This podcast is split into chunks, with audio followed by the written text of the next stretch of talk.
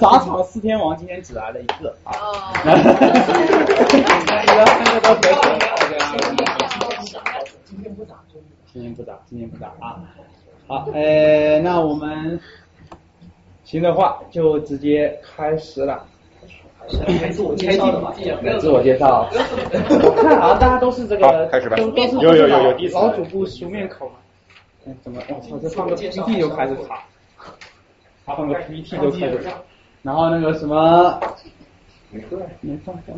好，来来来，大家好，我是骆少军，骆驼骆少年的少，君子的君啊。那个什么，现在在 CUNY 读物理 PhD，今年是二年级，准备专升三年。然后主要研究的方向是 social network 啊，不要问我为什么学物理会研究 social network。然后，然后这个因为业余，我北我在北大读的物理本科，修了一个日语辅修，因为业余对这个有点兴趣，看了一些书，然后觉得自己讲课还行，于是就跑来这边给大家做一个讲座。然后这是我日本战国系列的第四期讲座，前三期讲座我分别介绍日本战国三英杰的织田信长、丰臣秀吉。然后在第三期讲座呢，我又介绍了明朝万历年间那一场波波澜壮阔的文禄庆长之，也也就是我们的明朝万历元朝战争啊。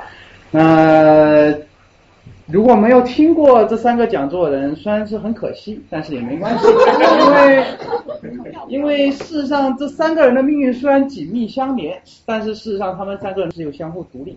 啊，而且在这战国当中出现了无数的人民，就像《冰与火之歌》那些人当中，你可能出现一个人民，他很快就会死去，你没有必要记住他。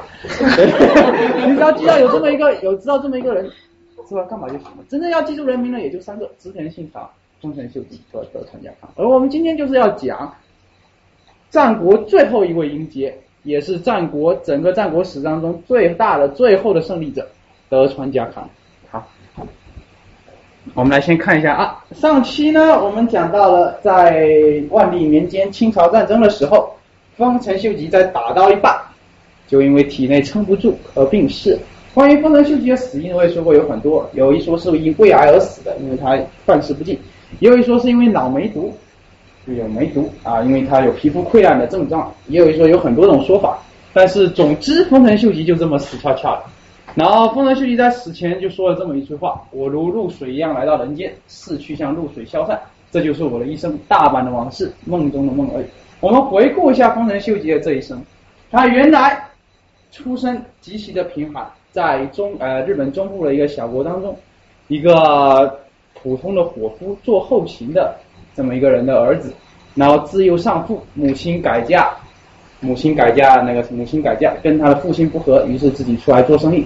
自己做的倒腾倒腾，结果不小心被大明给看上，然后再加上自己才能非凡，自力更生，最终成就了统一日本的霸业。出身贫寒，自力更生，可谓是当时时代的榜样。这也跟后面丰臣秀吉、丰臣家的人望有非常大的关系。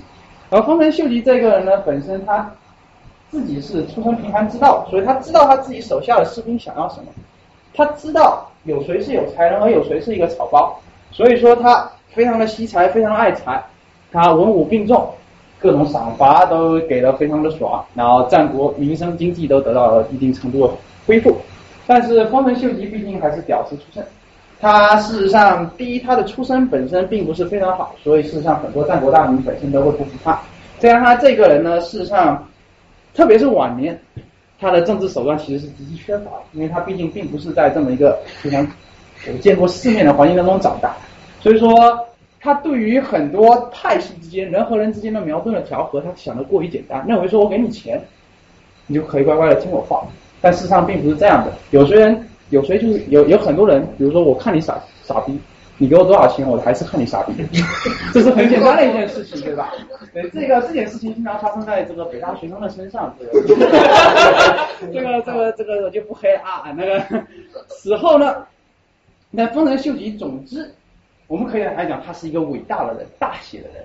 他在死后呢，被赐予了封国大名神的称号。哎，这我就要讲一下这个日本的有关一些神道教的一些知识。日本呢，虽然佛教很很早前就传入了日本，而且也在那边生根发芽，但是日本本土的宗教就是神道教，仍然还要占有一席之地。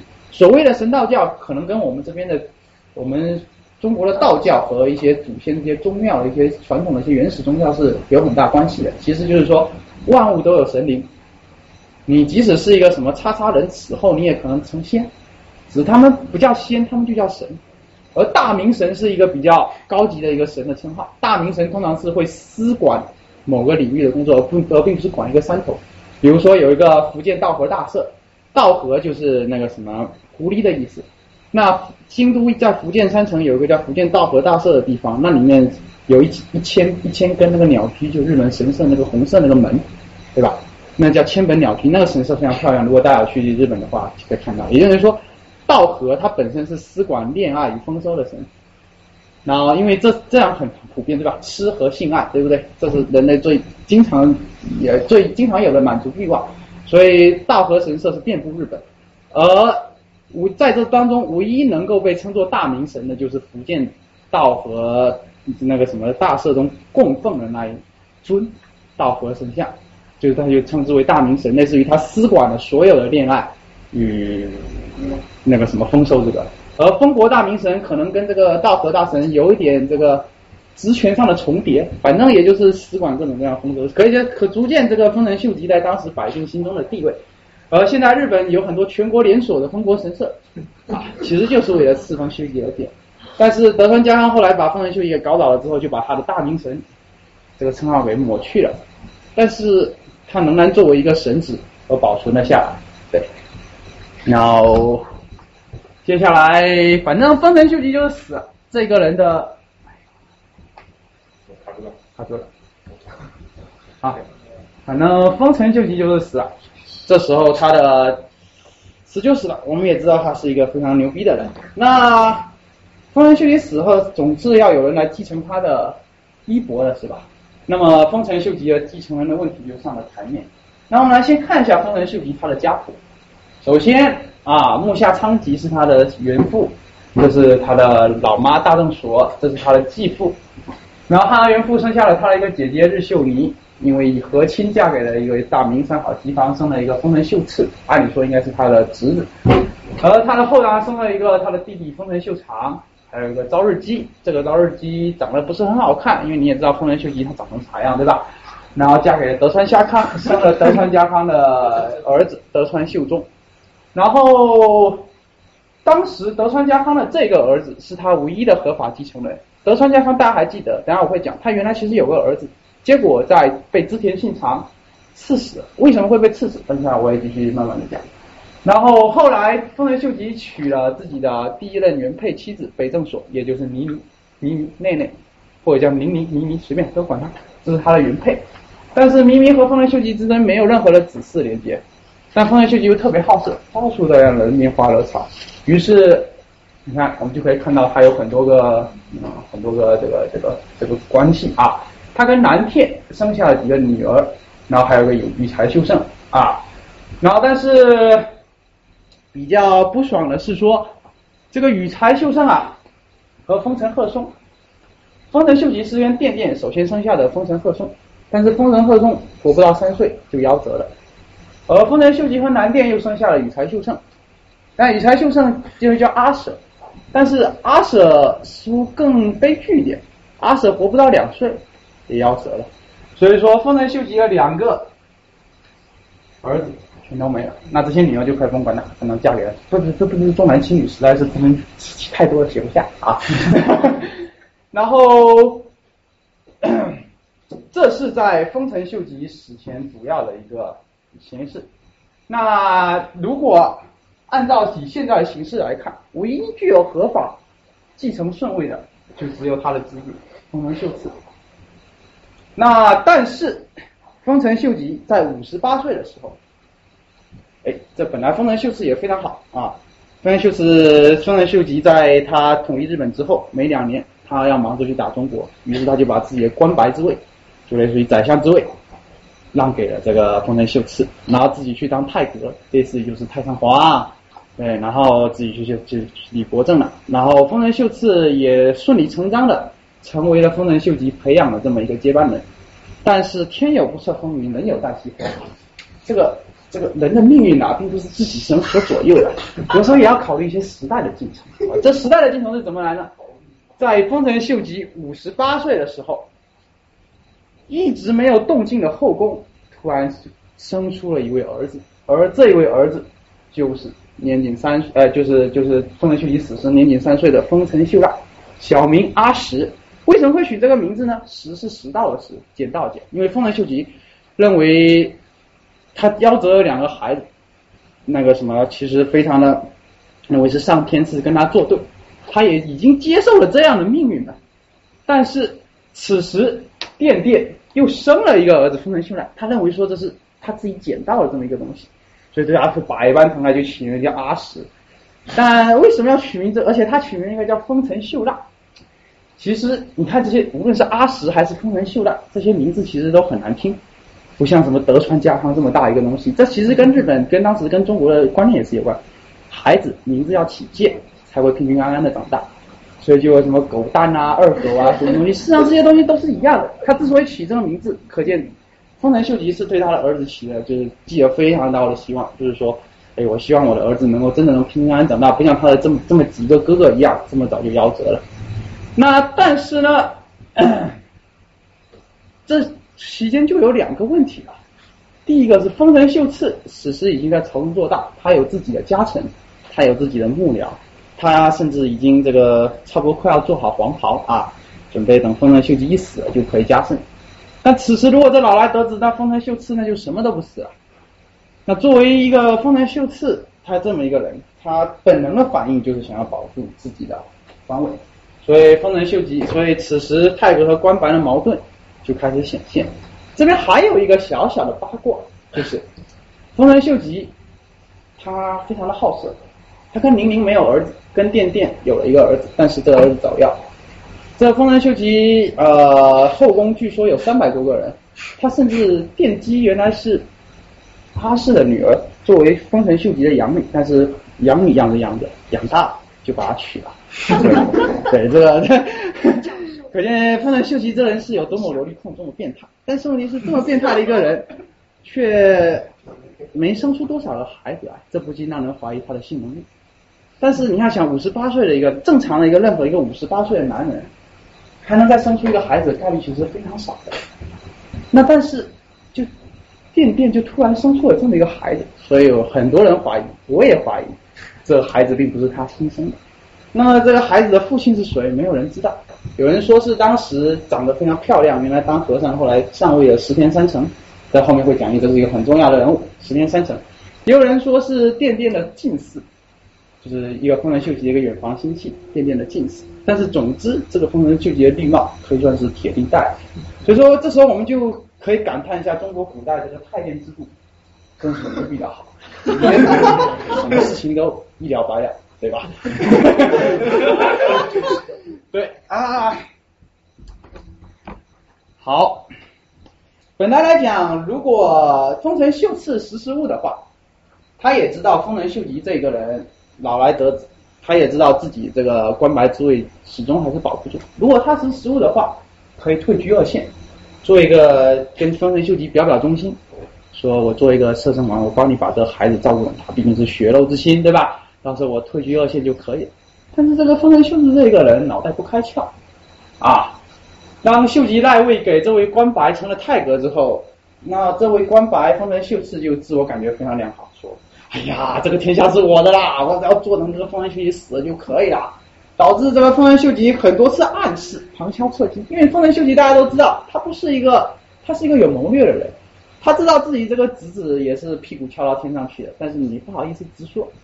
说，你看这个阿石，这个也快要长大成人了。我不知道长大之后要封给他什么封地。然后那个什么，这一其实就是很明显的。你既然不知道封人家封地，你这时候就应该赶紧哇哇沉醉开万死，这个 这个天下就给他了，哪要什么封地，对吧？但是这个秀次一听了说，哦，那没关系啊，这个大阪城附近的那个什么什么什么，给他就可以了。我丰臣秀吉说，我操！你傻逼是不是？还不知道我这个东西。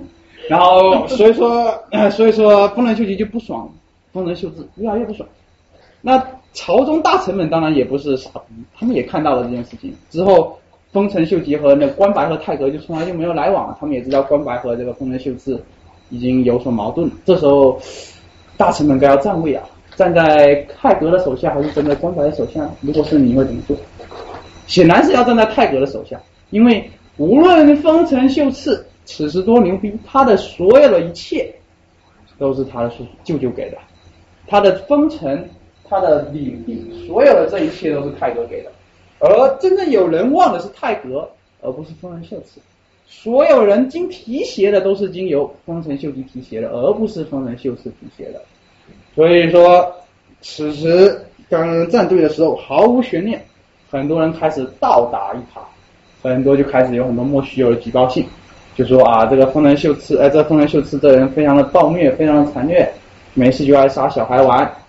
什么有一次在什么比瑞山上猎鹿啊，这比瑞山是比瑞山是日本的三大林场之一，是一个和尚的一座山，然后那个什么是严格禁止杀生的，所以他们猎鹿啊，这个什么这是一个非常严重的罪。但是事实上大家记得自言信长火烧比瑞山六鹿，杀了。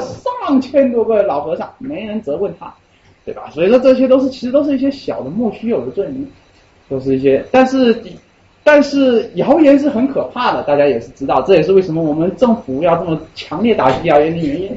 这却是在当时信息闭塞情况下，大家听说哇，这个杀人光白呀特别牛逼啊，这个没过来就要开始杀，所以说倒了大家这个人心惶惶，所以也就获得一个杀生光白的称号。但是好杀人。这个也不能成为自裁一个大名的理由。照曹操来说，五号梦中杀人，但是又何妨呢？但是所以说，真正的让那个什么丰臣秀次死掉，就是这个谋反之罪啊！你想要干掉一个人，然后把他套上一个谋反之罪，这是中国、日本、欧洲屡试不爽的绝招。丰臣秀吉也是这么搞的。首先，他抓到了把柄。丰臣秀次因为深感自己，他他已经知道了丰盛，他知道自己在民间的这个传闻并不好，他怕出去会被暴民打死，于是他就加加强了自己身边的护卫，然后派出了一些自己比较信任的人来守这个福建城。那这样子其实已经给了一个口实，说你要谋反，如果你不谋反，你怎么还要身边加强你的护卫呢？如果你不谋反，你怎么还安排你的这个亲信呢？但是丰臣秀次那个冤了。那没有办法，此时丰臣秀次非常的冤。此时那个什么北政所，就是丰臣秀吉的原配宁宁，就派了一个人对丰臣秀次说：“哎呀，丰臣秀吉说你还是很好的一个孩子，只要你过去请罪，那就可以了。”然后丰臣秀次此时就如抓到了一根救命稻草一般，说：“好好，我去，我去，我去。”于是他就丰臣秀次就从他的领地负荆请罪，从京都跑到了福建城去会见那个什么丰臣秀吉。啊，丰臣秀吉一见到丰臣秀次，觉得这孩子无论如何都是好不了，即使就即使这次放过了丰臣秀次，也难保他再出什么岔子。于是丰臣秀吉决定斩草除根，先把丰臣秀次流放。最后，丰臣秀次流放到了高野山上做和尚。但是本想说，丰臣秀次说保住一条小命就很好了。以后再那个什么能活下去再说。没想到在过了三天之后，又来了一波使者，告诉他说关白，我应该是太阁，要让你死。最后没有办法，丰臣秀吉只能为了自己作死付出代价，满门抄斩，朝中势力被清除殆尽。而此时挡在年幼的三岁的阿石面前的继位的障碍，全部都没有了。但是。还是有很多的顾虑。首先就是那些以前的官版们，大家都知道，哎，大明们，大家都知道那个啊，丰臣秀吉当时是威服天下，就打得非常狠。然后最后就是见到一个说，你投不投降？我投降。你投不投降？我投降。其实并没有多少以真正战斗打下的，大部分的德川家康、毛利辉元、宇喜多秀家、小小和龙这些人都是碍于丰臣秀吉的那个什么情面。或者碍于丰臣秀吉的势力，而最后选择臣服的，其中就包括德川家康。德川家康在小牧长久手之战当中给予了丰臣秀吉很大的迎头痛击，但是德川家康深知，如果你不能一下子暗死敌人，敌人就会以更大的势力来反扑你，于是他就没有办法通过和亲的政策跟丰臣秀吉结成了联盟。但是丰臣秀吉一旦死后，这些人肯定会。非常蠢蠢欲动，于是秀吉自作聪明的安排了一个类似于，哎，我们现在很多这种元老会的这么一个权力机构，首先他设了一个叫五大佬，五大佬意思就是说，哎，这五个大佬是当时原来的非常哇非常有名的大名。然后这有德川家康、毛利辉元、千田利家、宇多喜秀家和小角川龙井。然后以德川家康为小组长，为什么以他为小组长呢？因为德川家康此时身体状况最好。所以说为祖国健康工作五十年这句话是挺对的。身材好，哎，这身体好才会准。然后作为学科的国家制定的最高决策元老顾问团，因为六四事件要来了，所以说您大家会觉得这就非常像这个当时华国锋死后，中央成立了那个中央元老那个什么问政那个团体，对吧？就邓小平啊、陈云那些人组成的这些东西，其实就是跟这个村差不多。然后我们来看一下这边构成，毛利辉元，毛利辉元是一个小毛头，因为毛利家的家主原来是吉川元春和小早川龙井。但是吉川龙井后来托管啊，这些都是一些以前的一些例子。然后可能托管结束了之后，毛利辉元时年十九岁，成了武大佬。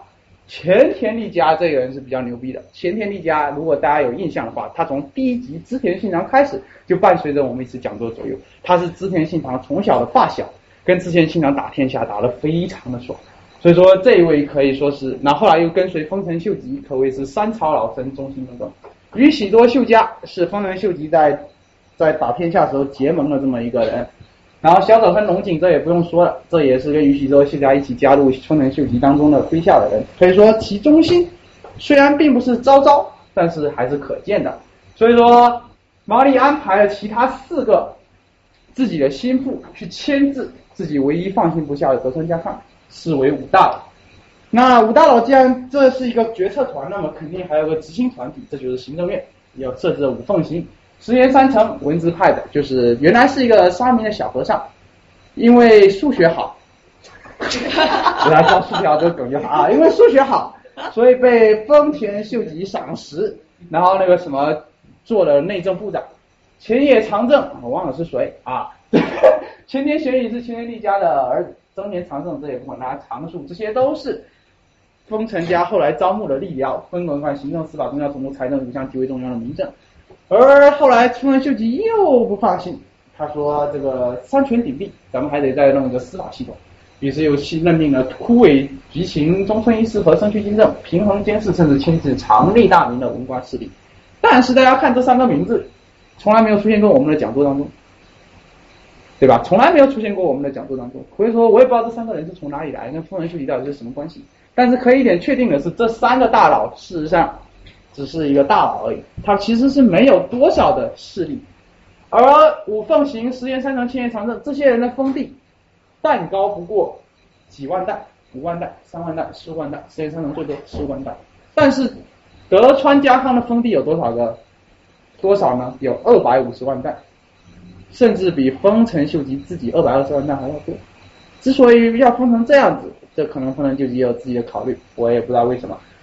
然后，所以说，在这些人当中，只有五大佬才有真正的话语权。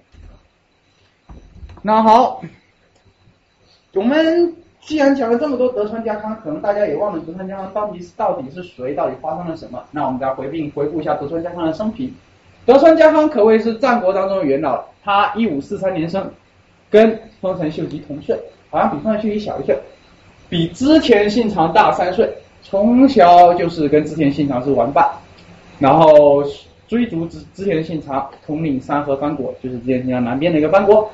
他这个长子松平信康，因为被指控谋反，不知道是有谁写了一封污蔑的信，告诉他说他松平信康、德川信康要谋反，于是被织田信长刺死。织田信长当时大怒，要求德川家康立即斩自己儿子。那个什么，德川家康在历经了。极端的思想斗争之后，就含泪把自己最爱的、最成器的大长子砍死。但是德川家康在这之后，并没有跟织田信长反目成仇，而是忍了下来，继续追随织田信长。在织田信长死后，由于德川家康当时形势紧急，因为他当时只身一人在借港，没有办法组织兵力，所以他并没有及时加入讨伐明智光秀的队伍，所以说导致在后面在分。继承人的问题上，德川家康其实并没有太多的话语权。后面因为支持织田信孝啊，织田信孝是谁呢？织田信孝就是德川家呃丰臣呃织田信长的二儿子呃三儿子，是那个什么跟织田信雄对立，和与那个什么丰臣秀吉开展了旷日持久的小牧长久手之战，并获得了威名。那一场真的是把丰臣秀吉给打趴，这个我也不细细的展开啊。然后，但是丰臣德川家康显然是知道，刚才就如我所说，你不一下子摁死敌人，敌人马上会过来反扑。当时丰臣秀吉在打小牧长久手派出的四万五，其实并不是他全部的精，全部的战力。丰臣秀吉要是真的发怒起来，最后斗个你死我活，两败俱伤，这显然也不是德川家康愿意看到的，对吧？因为如果丰臣秀吉死了，丰臣秀吉真死了，那么他留下来的权力真空，德川家康当时有实力可以弥补吗？显然没有，因为当时德川家他统领的还只是三河藩国那十几万人，根本没有办法跟天下的许多大名抗衡。于是他还是用核心政策，最终臣服于丰臣秀吉，又一下子忍了下来。丰臣那个什么，最后因为在攻打北条氏有功，他被迁移封至江户，江户就是现在的京都，呃，就东京都地带。大家都知道，日本仅有两个平，三个平原，一个是京都大阪的平原。一个是中部名古屋的平原，还有个就是江户平原。然后蛋糕诸居诸侯之首，一心经营关东，发展生产。那这时候就有一个问题了，就是丰臣秀吉怎么会把如狼似虎般的德川家康放到江户这一块天高皇帝远，但是又富庶的场地方呢？大家都知道，因为江户离京都还是有一定距离的。那其实是因为当时江户这一个地方其实不太太平。因为北条势力刚灭，很多流寇啊，很多很多被遣散完的士兵就会流氓变成强盗。事实上，徒有蛋糕非常高，但是事实上生产力确实很不行的。然后于是乎，但是于是乎，这个丰臣秀吉想说，哎呀，你这德川家康既然很会谋略，那没关系，那我就把你放到一个放到一个鸟不拉屎的地方，看你谋略怎么用。那让你焦头硬额呃焦头烂额的应付这些强盗。那但是德川家康这人可不是吃素的，他一过去，反正杀了也挺多人的。总之，平定了关东，一心经营关东，发展成长，渐渐要大胜利。那在朝鲜战争当中，大家都知道，根据远近出兵，那在朝鲜战争当中，德川家康甚至公然向丰臣秀吉说：“我没兵可出。”但丰臣秀吉拿他没有办法。那丰臣秀吉此时，丰臣秀吉五十八岁死的时候。那个德川家康时年五十五岁，已经够老了。哎，那德川家康在丰臣秀吉死了之后，他肯定要搞一些活动了。但是德川家康大家都知道，他本身其实已经跟丰臣秀吉差不多岁数了。你说活到那个份上了，估计也快离休了吧？就这个，就这个，就这个，估计也快离休了。反正终其一生，把自己富庶的领地传给自己儿子德川秀忠就可以了。但是。德川家康此时，他又遇上了一些问题。你不想要争霸天下，但是别人想要让你争霸天下。大家都知道，文禄信长之役打朝鲜的时候，最终日本是全线撤退，退了回来。有人说那场这场战斗其实是跟当时抗击元朝战争一样，没有任何的领地所得。有人说在这边立下赫赫战功的武将，最后你回来结果发现。忙了一圈，什么东西都没有得到。那么很多人肯定会对丰臣秀吉不满，很多人肯定会对自己手底下的大名不满。德川家康他认为说他这一辈子做了应该够了，但是他手底下人却不这么认为。但他手底下认为可能说我可能还要再往上爬，我战战国乱世远没有结束，我一定要再往上爬。然后他发现德川家康这一人不思进取的时候，他会怎么做？他要么有两种选择，第一个是离开家康跑出去，投靠其他的大名。另一种更绝，直接把德川家康给杀掉，立一个德川家康家中的鹰派作为代表。这种事情在战国是很常见的，我们也就看到了，对吧？在织田信长很多时候就是他把他把自己织田信长就是把自己不成器的爸爸给杀了，自己上了位，最后才开始争霸天下功能。这并不是织田信长他自己想要杀他爸爸，没有办法，是人民大众推举想要要杀他爸爸。好家 对不对？这个这个这个是他们学我杀这个爸爸，所以说人在乱世身不由己这句话就是对。即使你身处高高处，你的手下人还是不好管。于是丰德川家康决定被逼梁山，必须得要满足他下属的狼子野心。首先你要打，那你肯定要联合一些能打的人啊。首先拉拢伊达正宗啊、加藤清正啊、福岛正则、黑田长政、丰须二等大佬。为什么要拉拢这些人呢？因为这些人是对丰臣秀吉最不满的人，我们先来看一下有谁啊？伊达政宗原来封于北路，他是威啊，他是屈从于丰臣秀吉的淫威，呃，最后这个获得，在屈从于丰臣秀吉淫威之后，丰臣秀吉削减了他的领地。你说要恨不恨他，那肯定是不可能的。加藤清正、福岛正则、黑田长政这些人是谁呢？这些人是打朝鲜战争的先锋。虽然受秀吉的提拔，有很多人也都是原来不是贵族，原来都是平民出来的。但是问题是你打了一辈子，你没有得到领地，你的领地还是这么多，那显然还是有所不满。而且丰臣秀吉死后，恩人没有了。你丰臣秀吉是谁？你丰臣秀赖是谁？对我有什么恩？不满，不满。所以说有不利用这些不满的情绪，德川家康只要写出适当的条件，自然就很快就会过来了。当然四大佬也不是傻逼啊。我问一个问题，小气行程，啊，等下我我我我会讲错的很少啊，会讲小气行程，小气行程还是少数几个有节操的人。这个四大佬联合，就剩下的那四个大佬一看，这这这这你这是在干嘛？当时丰臣秀吉发了一个令，就是说以后在那个什么死后，在丰臣秀次死后，所有大明之间的联姻都必须得通过五大佬全体一致通过。这就像现在联合国这个五任常任理事国一样，对吧？一票否决权，你只要有一个人不通过，那就不行。但是丰臣秀吉所有的核心政策都是背着四大佬做的，那四大佬显然会有所警觉，于是就质问德川家康说：“你这是在你他妈这是在干嘛？”德川家康知道自己再厉害也干不过这四大佬，于是说：“对不起，对不起，我实在忘了有这条规矩。”他说：“那你怎么办？”哎呀。你说那些人都结了婚的，两小两小两口过得很好，对吧？要要要要 fuck 也 fuck 过了，对不对？生米都煮成熟饭了，就让他们去了吧。那四大佬四大佬非常气愤，但也无可奈何。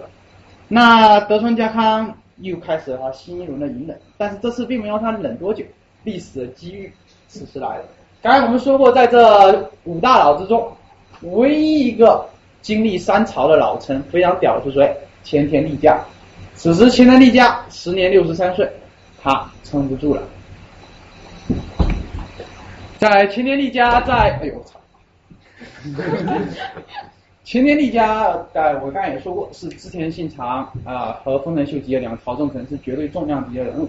在丰臣秀吉死后三年，这前田利家啊作为阿石的监护人死去了，而前田利家。在朝中的地位是相当重要的。大家都知道啊，丰臣秀吉底下，刚才我说丰臣秀吉不善于谋略，不善于政呃，不善于拉，就是说不善于调和人心，导致这直接的后果就是他在他的麾下有新臣和老臣两个两两种人，一种老臣就是我们所说的武将派，这些武将派从小是跟随织田信长打天下，最后在织田信长死的时候。站队站到站好队，站到了丰臣秀吉底下，可以说是戎马一生，无数次救过丰臣秀吉的命。这些人就是老武将派，还有一些是丰臣秀吉任就是啊任人唯贤啊，在各地招募了一些文官们、吏僚们，还有一些武将们。我们把这些虽然说有文官、有吏僚、有武将，但我们把这些统称为文字派。在文字派中有，比如说小西行长就是文字派，石田三成就是文字派。而武将派就是我们刚才说的福岛正和加藤清正，大家可以大家可以有个印象，就是说名字起的比较粗的都是武将派，名字起的比较细的啊比较文静的都是文字派。然后征伐朝鲜惨淡收场，武将没有捞到好处，文字派却占尽功劳。大家还记得谁第一个攻入朝鲜的？小西行长。谁第一个攻入汉城的？小西行长。谁第一个攻入平壤的？文字派的小西行长。谁主导和谈的？文字派的小西行长，那你自加藤清正、福岛正则、黑田长政这些人于哪里？对吧？所以说他显然是非常不满。第二个是，这也是老人和新人新人的战斗。你有一说是代表的老人势力的北政所原配明明和小三养女上位的殿殿之间的对立。但是事实上，这个说法其实算是存疑的，因为据史料记载，北政所这一人其实我非常的佩服。他是一个心胸非常宽广的人，明明他从小他在木下秀吉最艰苦的时候跟随着他，他这个人是大风大浪见得多了，史上可以说已经到达一种宠辱不惊的阶段。他在晚年潜心修修学呃修佛法，嗯就念经修佛法。实际上，我觉得他不会对这些宫廷的内斗感到任何的兴趣。哎，他有可能知道丰臣秀吉能能力不行，哎，算了，老了。然后所以说这个不能明明和电电的对立可能是后人对撰出来的，或者说可能是文字和武将派想要找到一个精神领袖捏造出来这么一种对立情况。所以可见当时事实上战国的女性真的是命运是非常的悲惨，甚至连自己的政治立场都要被他的都要被外人所左右。那在前田利家死后，作为。老臣死了，没有人能够制止这两个这两个派别的斗争了。此时，那个火气很大的武将派第一个坐不住，就在秦天帝家死的当天晚上，尸骨还未寒呢，还躺在那里呢。大阪城就发生了械斗。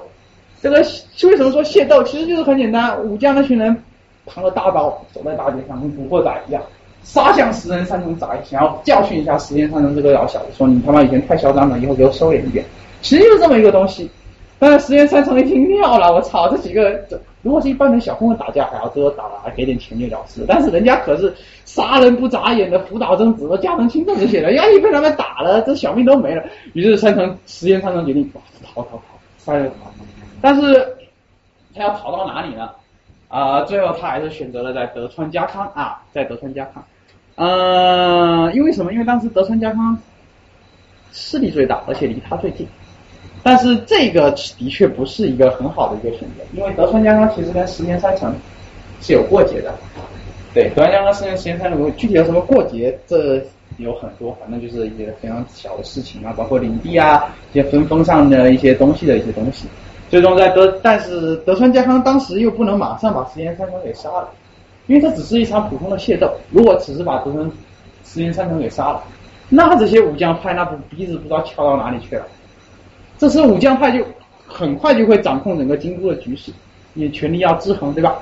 武将派一旦掌控了京都权力的局势，你德川家康再去收拾他们。就变得非常难了。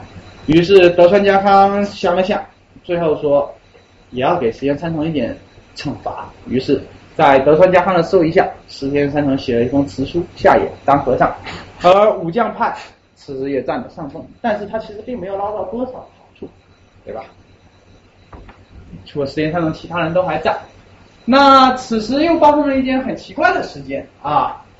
这个一九五五九五五九九年的重阳节，传言四起，说有人意图设伏兵暗杀德川家康，但是这些都只是谣言，并没有任何的，没没有抓到任何一个刺客，没有发现任何一个物证。而德川家康此时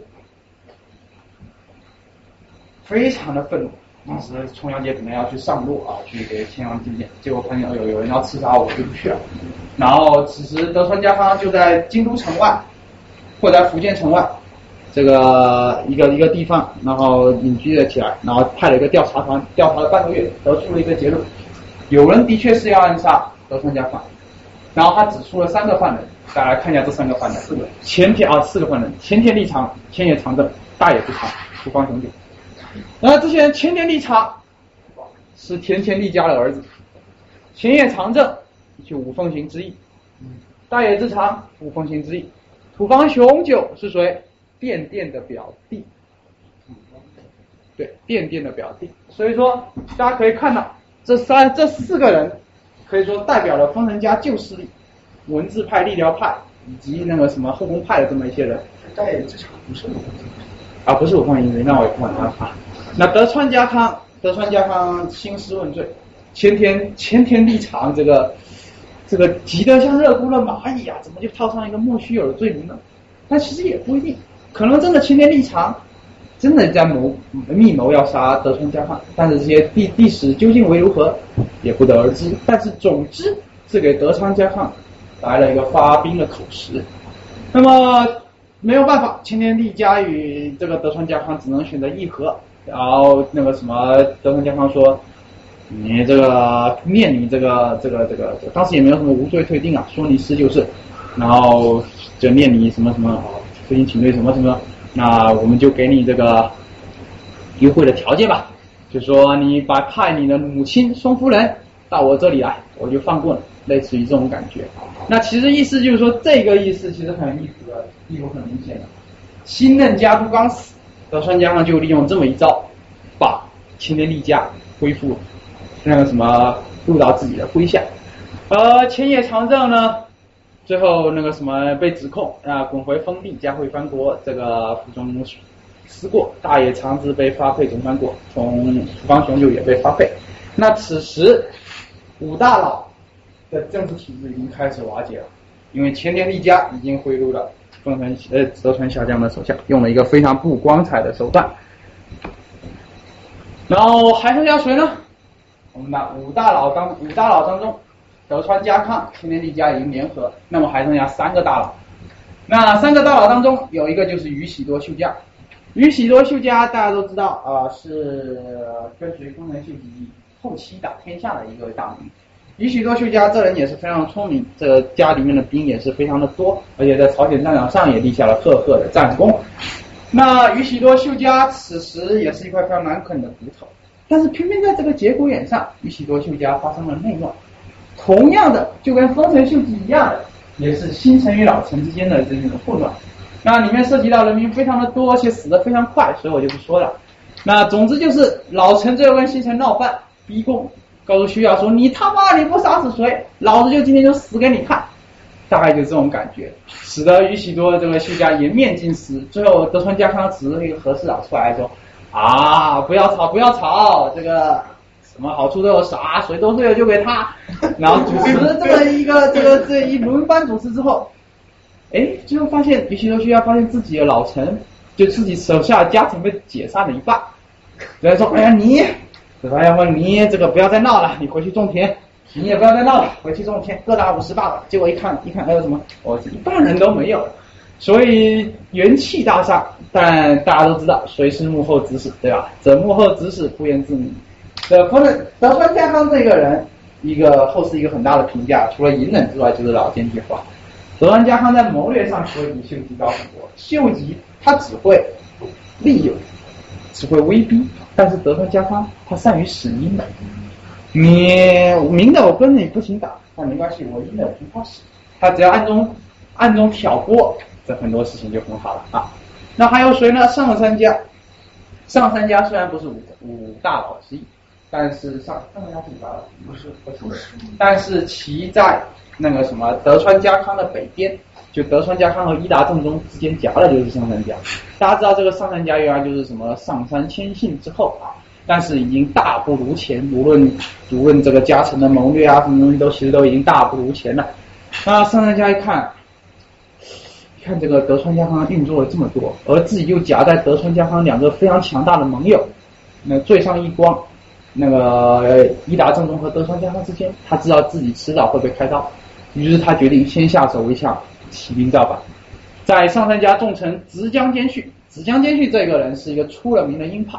脾气非常暴躁，被人说三两句，马上拍桌子而起。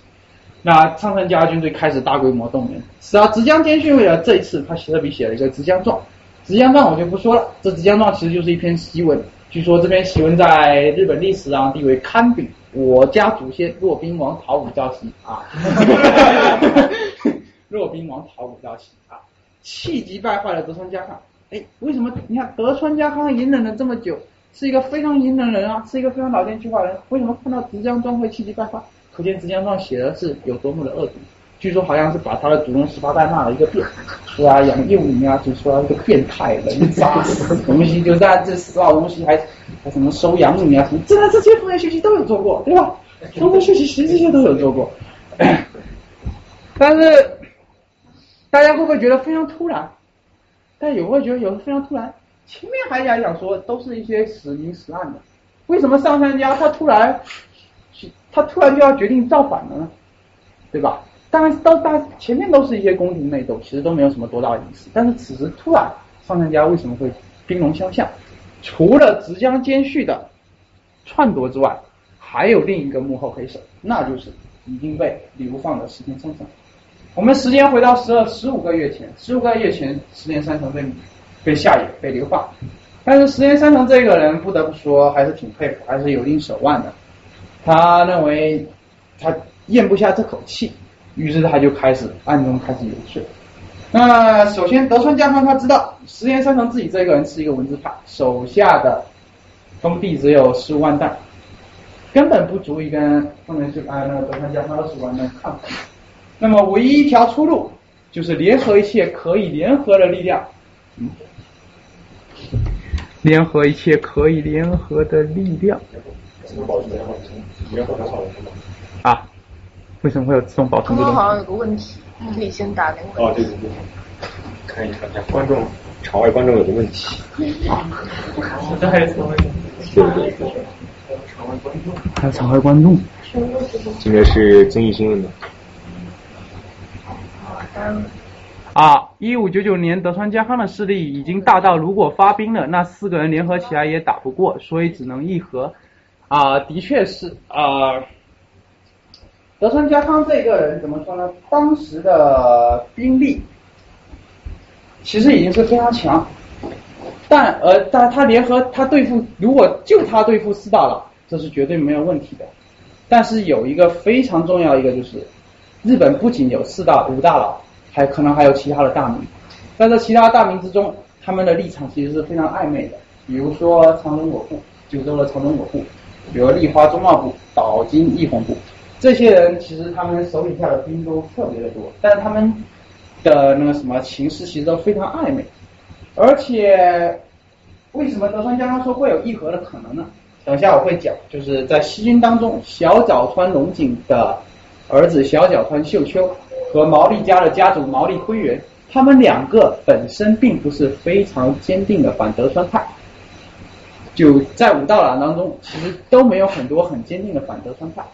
所以说，德川家康认为，与其消灭他们，最后弄个两败俱伤，那倒不如尽最大的一切可能去拉拢他们。这也是德川家康后面会我会讲到的，就是德川家康的一些暗自的一些活动。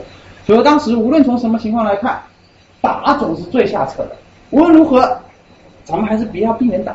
孙子兵法也说了，如果能屈人以不战之兵，对吧？啊，不战以屈人之兵，这是。绝绝对是上上策啊！我这个这个书读的不多，大家不要这个啊。啊，那我们继续说回来，这个这个石田三成，石田三成这个人，其实他本身是没有多少人望的。大家都知道他在武将派是那个什么，他在武将派之中是肯定是没有任何的人望，他是武将派的仇人，对吧？然后，但是他在大名当中也是没有任何人望，因为石田三成看这个石田这个姓。一看就知道，不知道是从随便跟那个木下秀吉呀，对吧？那个什么东西，一看就知道，就就是就是庶出啊，不知道从哪里取的这么一个名字啊，可能是自己出生的地方，可能是自己什么的地方啊，就住住的地方啊。石田三成本身在各国大名当中也没有什么人望，但是石田三成这个人总之是有很厉害的地方。首先，石田三成他长得帅。哎，有人说，哎，对对对，当初为什么上来就看到他，就是因为。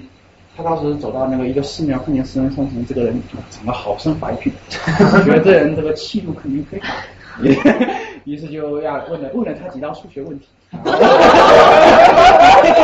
说十年才成这个对答如流，我看到你这个数学好很好，也就收录自己这边做文字版啊。对，然后那个什么，据说石田三成他有很多啊，还有很多那个什么笼络人心的方式，比如说他去找大谷吉继。大谷吉继是一个当时朝鲜战争的一个封臣，也是也是丰臣秀吉下的一个重臣吧，也立下了很多赫赫战功。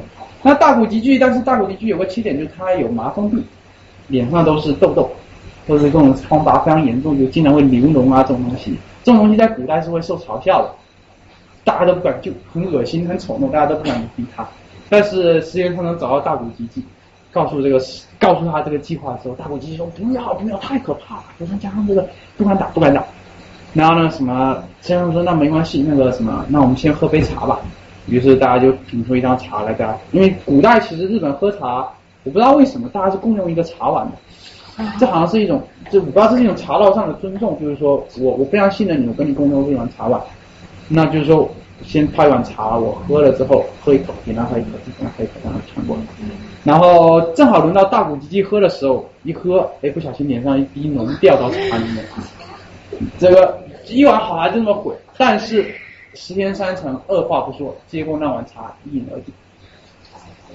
所以说大古吉吉当时看到这个，你要想一个在受尽嘲笑、屈辱压迫，见到一个能够这么接纳自己的这么一个人，于是大谷吉吉二话不说，当场决定追寻。追属石田三成，其实石田三成这个人其实并不是一个傻，对吧？那石田三成他有个大战略，就是说我有个大战略，就是说我想说这个，就是说你要打，那么最好是腹背受敌的打。于是他就暗通上善，因为当时其实很多大名其实都是在京都，或者说他都都在都在京都留有人质，都在福建城或者京都城留有人质，所以说他们充当了使节的作用。所以说作为暗使传递信息其实很很快的。安东上善决定让上山先攻打德川家康或者伊达政宗的领事，调虎离山，让德川家康赶过去之后，金鸡后方空虚。此时由毛利与辉元。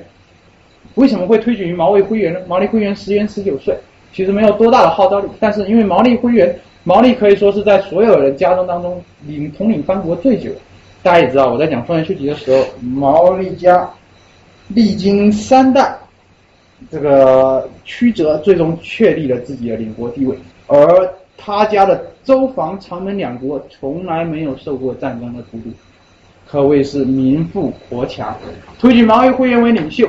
联合跟任何跟德川家康有仇的，比如九尾龙家，那个什么任何任何受过丰臣秀吉恩情的人，攻打空虚的禁忌，而自己他也不闲着，亲自带兵偷袭大阪东城武将派的住所。这个有很多种原因，首先第一个他要报他的私仇，你上次械斗把我赶出了我家，这次老子打你家，对吧？然后第二个就是说，我想他想要夺取所有在大阪城附近武将派的这种妻子啊、儿子啊作为人质，迫使武将派站到自己的这一面来，对吧？因为大家都知道武将派是受丰臣秀吉提携的，事实上在这个过程当中，他与德川家康的利益关系是最远的，他只是纯粹是为了怨恨文字派，所以才决定投靠德川家康。一旦这种怨念消除，或者用更大的方式。来那个什么约束他的话，那么德川家康和这些武将派的同盟将会瓦解。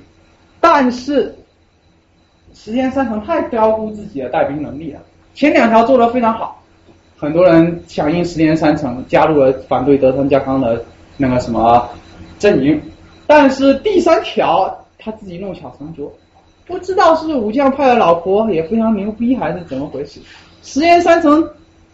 攻打一个攻打人家没打进去，反而被很多女人拿着刀赶得出来。所以说这个哎呀，一个贤内助真的是一个很好的一个。所以说这个老婆老婆凶点还是挺好的啊。然后然后胜有胜者有一个细川中心，他的细川家的那个什么有有一位那个什么有一他老婆，他是一位天主教徒。当时丰臣秀吉在那个什么。统一天下之后，就发了禁教令，严止严禁大明信天主教等其他奇怪的宗教。但是他会放任小西行传，因为他真的很喜欢小提琴。我不不觉得怀疑这里面到底有什么奸情。然后那那位他老婆也是信信天主教，取了一个教名叫 Gracia，Gracia。这个 Gracia 看见石田三成已经带人那个什么杀进来了，他深知自己这个要么做人质，一旦人质发现自己是一个那个什么基督教徒，对吧？那会她对她丈夫非常不利，会拖累她的丈夫。于是她就叫自己的手下说：“我时日不久，你就直接杀了我，我绝对不会拖累我的丈夫。”丈夫。然后她下属力劝说：“我们跑还来得及，怎么样？”怎么样？他说：“没有，这个什么，我今日真的跑不了，而且我死了，我丈夫会更快活。”哈哈哈哦，他们这个快活病人就是我死了，丈夫会没有任何牵挂，一定要替我报这个仇，一定要替我报这个石原三成的这个仇。于是他手下东西忍痛他刺死之后，一把火烧了自己的宅邸，然后从此就是这样子，他们的家眷死了死，逃了逃，没有一个人作为了人质，从此也使得武将派和文字派彻底决裂，因为国仇家恨啊，杀父之仇，各种各样的仇恨，使得武将派集体倒戈，德川家康，呃，德川家康，他。也是觉察到了，在这所有的背后，肯定有一个人在指使，而这个人非常有可能是石田丰子，因为大家都知道，他推举毛利辉元为领袖，但是毛利辉元只是一个十九岁的小毛孩，谅他也不敢有任何的胆量去统领这么多的军队，而上杉家和毛利家几乎开始同时造反，这绝对不是巧合，他因他他有足够的理由认为，这是一一一一场大棋。所以说德川家康他开始放慢自己汇金征伐的脚步。汇金征伐就德川家康派兵去攻打上杉家，他知道自己很有可能会中调虎离山之计，于是他就开始慢慢腾腾的，比如走到一处啊，大军集结，开始吃吃喝喝，然后自己去打猎。过了十几天之后，再去走到下一个城，搞得直江兼训和上杉景胜非常的急，说你这个赶快过来啊！过来调虎离山打了你就完蛋了，但是你就是不过来。于是，但是，但但是急也没有办法。同时，德川家康也收买一切讨厌石田三成的人，有可能就是嫉妒他长得帅，有人嫉妒他什么，反正就是谁讨厌他，所以就拉过来，然后准备展开决战。而这场决战，就是我们所人称，就是为后人所津津乐道的关原之战。这是关原之战前的形势。蓝色代表啊，蓝色代表支持丰臣秀吉，以及丰石田三成就由石田三成拉拢的支持原来丰臣秀吉派的这么一些人，我们把它统称为西军。虽然他的领地有东有西，但是他统称为西军。毛利辉元、许多秀吉啊，晋级的这些一些一些丰臣家的进程，然后还有上杉景胜。所以你看上杉景胜这个实在是位置实在是非常不好，对吧？中间有德川家康。这边有这个这个伊达正宗追上一光啊，这块是这块很奇怪，这块是上杉家的飞地，然后这一块这边还有这一块，这一 块就是大名鼎鼎的增田信畅，这个我会讲，这个人是战国最后的绝唱，非常传奇的一生，到时候我会讲，他跟德川家康是世仇，然后这一块还有这一块也是德川健康当中的，这些都是属于细菌的。那这些黄色的，先不说，哎，黄色是最后倒戈给那个什么，呃，倒黄色是中立派，对，这还没倒戈，对，黄色就是中立派，黄色就是中立派。然后比如说长中我部啊，什么东西，从这个地图上的形式来看，东军西军的势力其实大体相当。这是岛津，这是岛津义弘，你看连岛津义弘九州家老家主岛津义弘都是属于西军的。好，这就是关原之战的这么一个序幕。那议和不成，现在事已至此，已经没有任何和谈的可能了。于是，咱们开打吧。好，七月十八日，以许多秀家为主将，小早川龙井的儿子小早川秀秋啊，小早川龙井已经病死了啊。毛利秀元就是毛利辉元的表弟啊，吉川广家，哎，小西西刚出现了。哎，岛津义弘、城中我部这个盛庆、长树增加、国老正门为副将的西军四万人，团团包围了。守将鸟居元忠手下一千八百驻守的福建城，福建城就是就是丰臣秀吉的居城。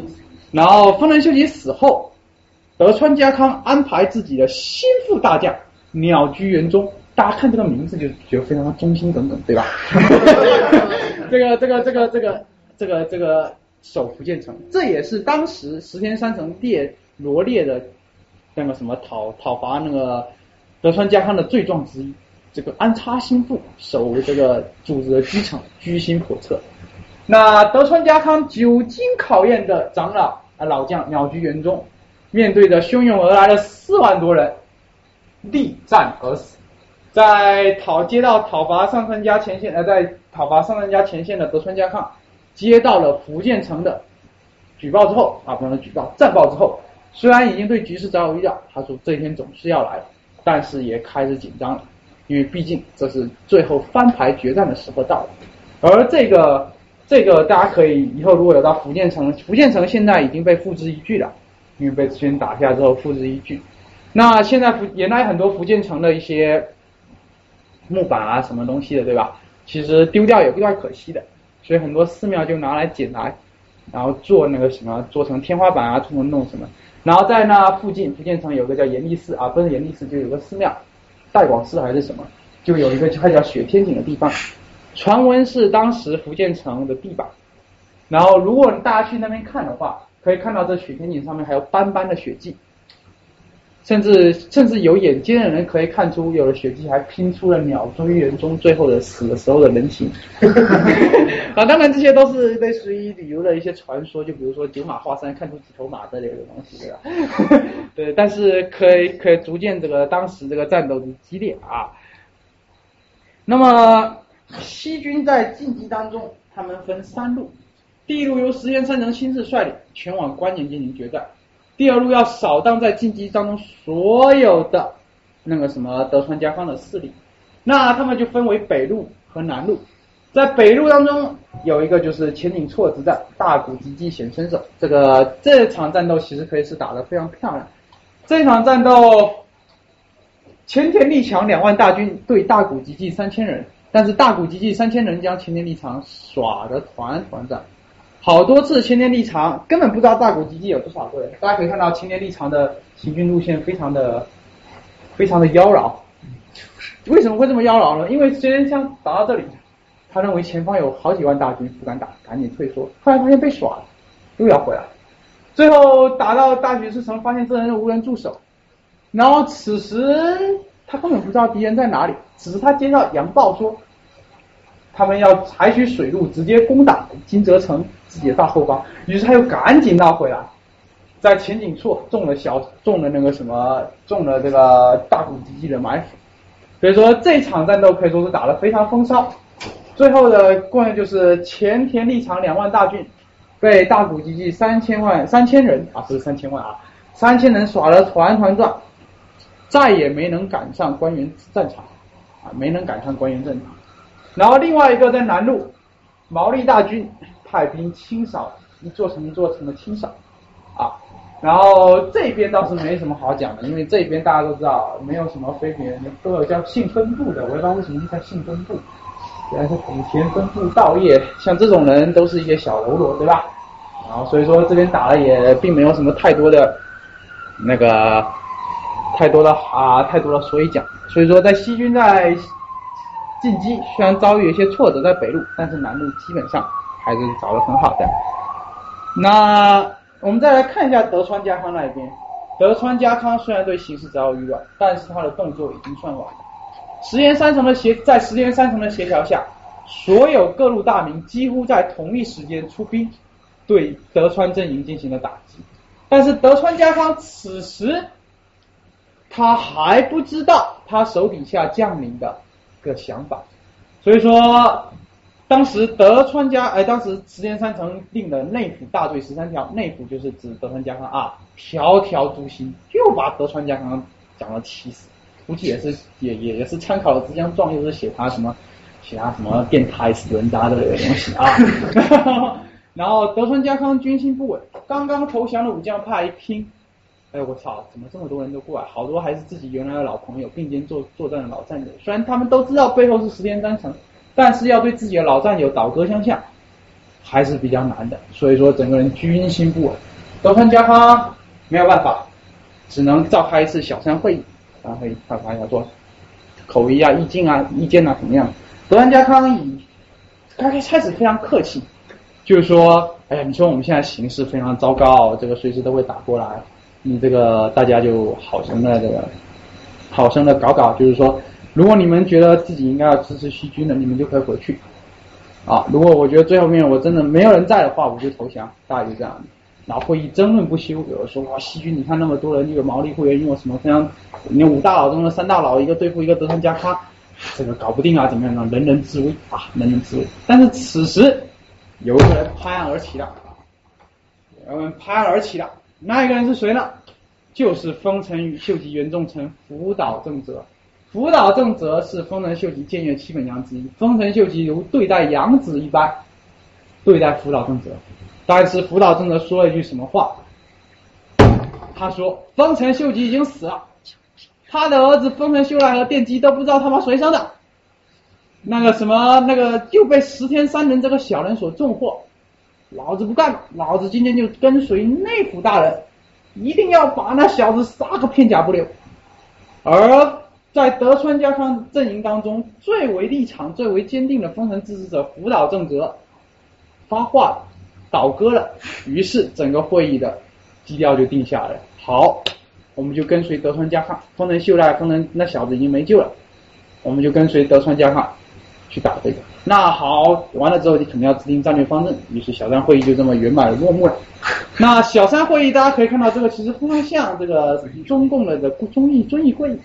当时这个因为王明和这个毛泽东这两个啊这个路线这个在在打打架，最后打打到遵义这个地方，最后在一场当中，哎，不知道是谁定调，我忘了，国鼓还是什么，一拍板，最后把王明给赶走了。然后这所以说小三会议是德川军的遵义会议，是德川家历史上一个生死攸关的转折点。是决定日本命运的伟大会议，是日本古代史上最具影响力的会议。小三会议标志着德川在政治上开始领导。但是这个呃，就这个这个这个，但是德川家康还是比毛泽东差，他没有把党支部建立在这个这个上头，也也后面党支部建立在连队上头啊，所以后面也闹了一些弯路。那东军速度虽慢，但是好歹是有所准备。当西军还在南边攻入各种各样的东西的时候，毛利东行走，福岛正则率先锋杀入中部平原。那为什么是福岛正则打先锋呢？其实就非常简单，德川家康也毫不忌讳自己对福岛正则的顾虑，就说你原来是丰臣重臣，丰臣家对你待遇这么厚，你为什么现在突然倒戈我？我觉得你其心有意，你必须得给我搞一个投名状。你必须给我搞个投名状，你至少得帮我做一些什么事情。于是他就派丰臣家原来老臣打前锋，大概五千人到一万人左右出去打前锋。他们战死了那更好，战不死还打下什么东西来，也证明他们其心可鉴，对吧？那德川家康也毫不避讳自己这一点，他直接就跟告诉他们说：你们必须得立功。于是福岛正则觉得没有办法，血海深仇，决定自己为了这为了为了为了自己的未来豁出去了。而福岛正则首先率部杀入中部平原。那西军征伐，我们刚才也在说，西军征伐当时在那个什么，在福建城遇上了鸟居元忠这个硬石头。本来想说福建城三日线路，没想到打了一打了十几天，没办法按照原来的计划汇合于齐阜城，然后并构建防线阻挡东军。于是没有办法，此时石田三成想出来的第二条计策，就是利用岐阜城这个天险。牵制住东军，那么在这岐阜城的守将是谁呢？好不容易出现了，岐阜城的城主就是织田信长的嫡孙织田秀信。大家如果有听过我前两次讲座的话，织田秀信就是当时丰臣秀吉所立下来的织田信长唯一合法的继承人，是织田信长的孙子。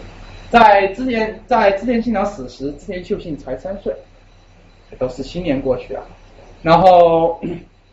织田秀信一听石田三成的计划，他开始急了。此时的织田家已经不是原来的织田家了，原来的织田家可是上百万代统领整个日本中中部的霸主。但是此时的织田秀信只有其父什么三十万担粮，什么东西都没有。此后又想说，其实我该要怎么办？我一直拿货。他的老臣就告诉他说，呃，这个。石田三成这一个人其实没什么人望，其实没什么人望，最后他所统领的军队很有可能就会崩溃。那个你倒不如去投投降德川家康，继续安安稳稳的做你的了却这一生。但是此时织田秀信心有不甘，因为他知道自己的祖父是怎么样的一个人，他知道织田家原来辉煌是怎么样的一个人，于是他决定做出最后一次赌博。他认为与其在德川家康手下苟活，最后不老终，最后织田绝世，倒不如放手做最后一搏，加入西军，重新回归织田家的高峰。于是，在经历了思想斗争之后，岐阜城城主织田信长嫡孙织田秀信答应了石田三成的要求，决定加入西军的战略。好，西军战略就是齐富城之一。齐富城是当时织田信长那个什么。领完藩国之后，修建了一座城池。岐阜城修建在日本中部山脉东角山脚下的一个平原的一座山上，大家可以看到它是非常之险峻。通常一个日本的城池有一丸、一之丸、二之丸、三之丸，分别代表一层外层、二层外层、三层外层。而入岐阜城的只有一条路，就是不断的爬上这个山脊。而这些山脊我们都可以看到有什么各种各样的什么。刀立天狗啊，枯菊啊，有各种各样的小路，各种各样决战的瓮城，可以说其实打这个东西是特别可怕的，几乎可以说是日本的军事城堡，难以攻破。岐阜城现在还在，如果大家有去日本的话，一定要可以去看一看。资料馆什么听首歌，这就是岐阜城。然后，但是织田家如果织田家当时守军大概有三到四千人左右，面对德川家和福岛正则出来的先锋一万五千，事实上如果他固守岐阜城，是有很大的胜算的。其实石田三成也没打算让织田信长打胜胜战，他唯一想要的就是要让那个什么织田信长牵制住东军的脚步，但是织田信长可能求功心切。可能真的想要恢复祖父的荣光啊啊！这织田秀信啊，于是决定复制他那个什么他老爸的战略，呃，他祖父的战略，统辖间之战，实行斩首行动，主动出击，实行斩首行动。那但是织田秀信低估了他的对手，他的对手是谁？他的对手就是当年跟随织田信长打统辖间之战的池田大 啊。于是乎，这一次斩首行动被那个什么被被那个什么池田大辉发现，不会再让织田信长有任何的就织田秀信有任何的占到任何的便宜了。织田秀信一生路，大军就包上来包了一个饺子，最后三千大军只杀了一千兵马，回到了岐阜城，灰溜溜的回到岐阜城。那这些兵力其实是一个非常无谓的损失，原本有三千兵马，我可以守住这边所有的关口。但是，一千个人，大家想想，一千个人是什么概念？一千个人相当于，如果有十个关口，那么每个关口只有一百个人，一百个人相当于两个两个班级，两个班级，半个学院，半个大的学院。你说叫我拉半个物理学院的人，半个一个一个一个新闻学院的人去守这个口，能守得住吗？显然是守不住。所以说，即使齐富城，齐富城再坚固，即使岐阜城再坚固，在石田大辉的攻克下，石田大辉。那个什么，很快就出现了缺口。一旦有缺口出现，岐阜城在两天之内就被攻下来了。所以岐阜城之计在两天之内就被瓦解。而之前秀信，我不知道为什么战国很好玩，战国很多时候都是最后处罚都是以出家为形式的，他就不怕他东山再起嘛。但是总之就是之前秀信被抓，最后出家为和尚，在五年之后病死，从此织田家四大风云的织田家从此绝世。所以说，这是织田家的末路，实在是令是令人唏嘘，令人唏嘘。石田三成第一个犯了一个错误，他或者说不能说错误，他的谋略是对的，但是他没有想到织田秀信这么不能打，但是他又犯了两个错误。第一个，他联合他推举毛利辉元为首领。那我们大家知道，毛利家当时是一个十九岁的家主毛利辉元，毛利辉元从小长。生活在他叔父两个叔父的阴影下，这两个叔父做出任何的，这两个叔父其实是家里小小川龙井和吉川吉吉川还是什么村？对对，这这两个人，吉川家和小岛川家这两个人才是毛利家实际的决策人。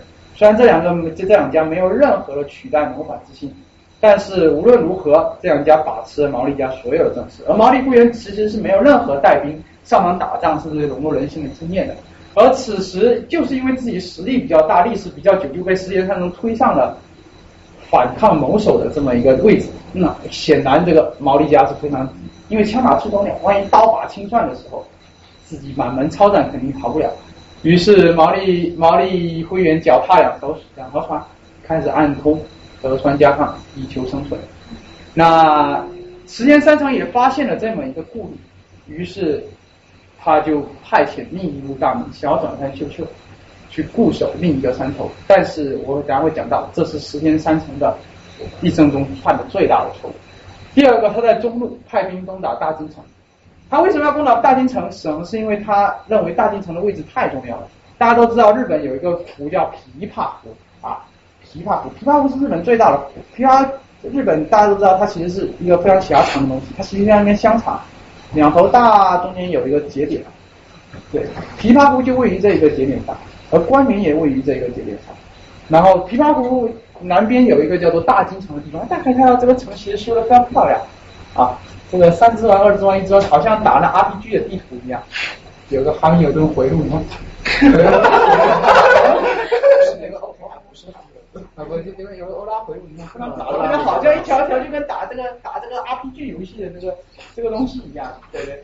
然后，而他守城的那一个人是一个草包城主，其实就是说他其实是一个文官，根本不会派兵打仗。然后一见到这个，这这个说了起来。但是问题是，他派了这个毛利元康和立花忠茂，立花忠茂是一个老将，这我们不会说。那毛利元康，你说毛利元辉十十九岁，他的表弟能多少岁？对，这人根本不会打仗，一过来久攻不下，结果被那个什么，被这个被这个啊，被这个被这个守城的荆棘不知道谁，然后出去杀了一个回马枪，三百个人，把大营的旗给砍了回去。啊！但是这人又犯了一个错误，他把那个毛利家的旗子插到了自己的城城墙上，以示就耀武扬威啊，就说你看老子把你的旗给夺下来了。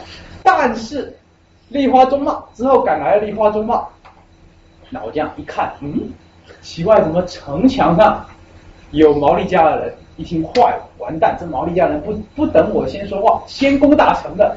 气急败坏的立花忠茂，于是派自己所有一万个人开始猛烈的攻打这座城池。呃，事实上，毛利辉元那时候，毛利元康此时被打的团团转，都不知道在哪里在说着呢。然后立花忠茂于是就推掉了这个地图啊，推掉了这个地图。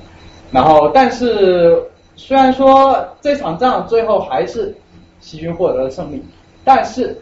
毛利元康呃，立花忠茂的一万五千人就被这个小小的草包城池拖延，也没能赶到官员的战场。好，我们说了这么多的官员，官员，官员，官员，那官员到底是哪呢？哦，还没讲到这，对，我们再讲一下德川家康。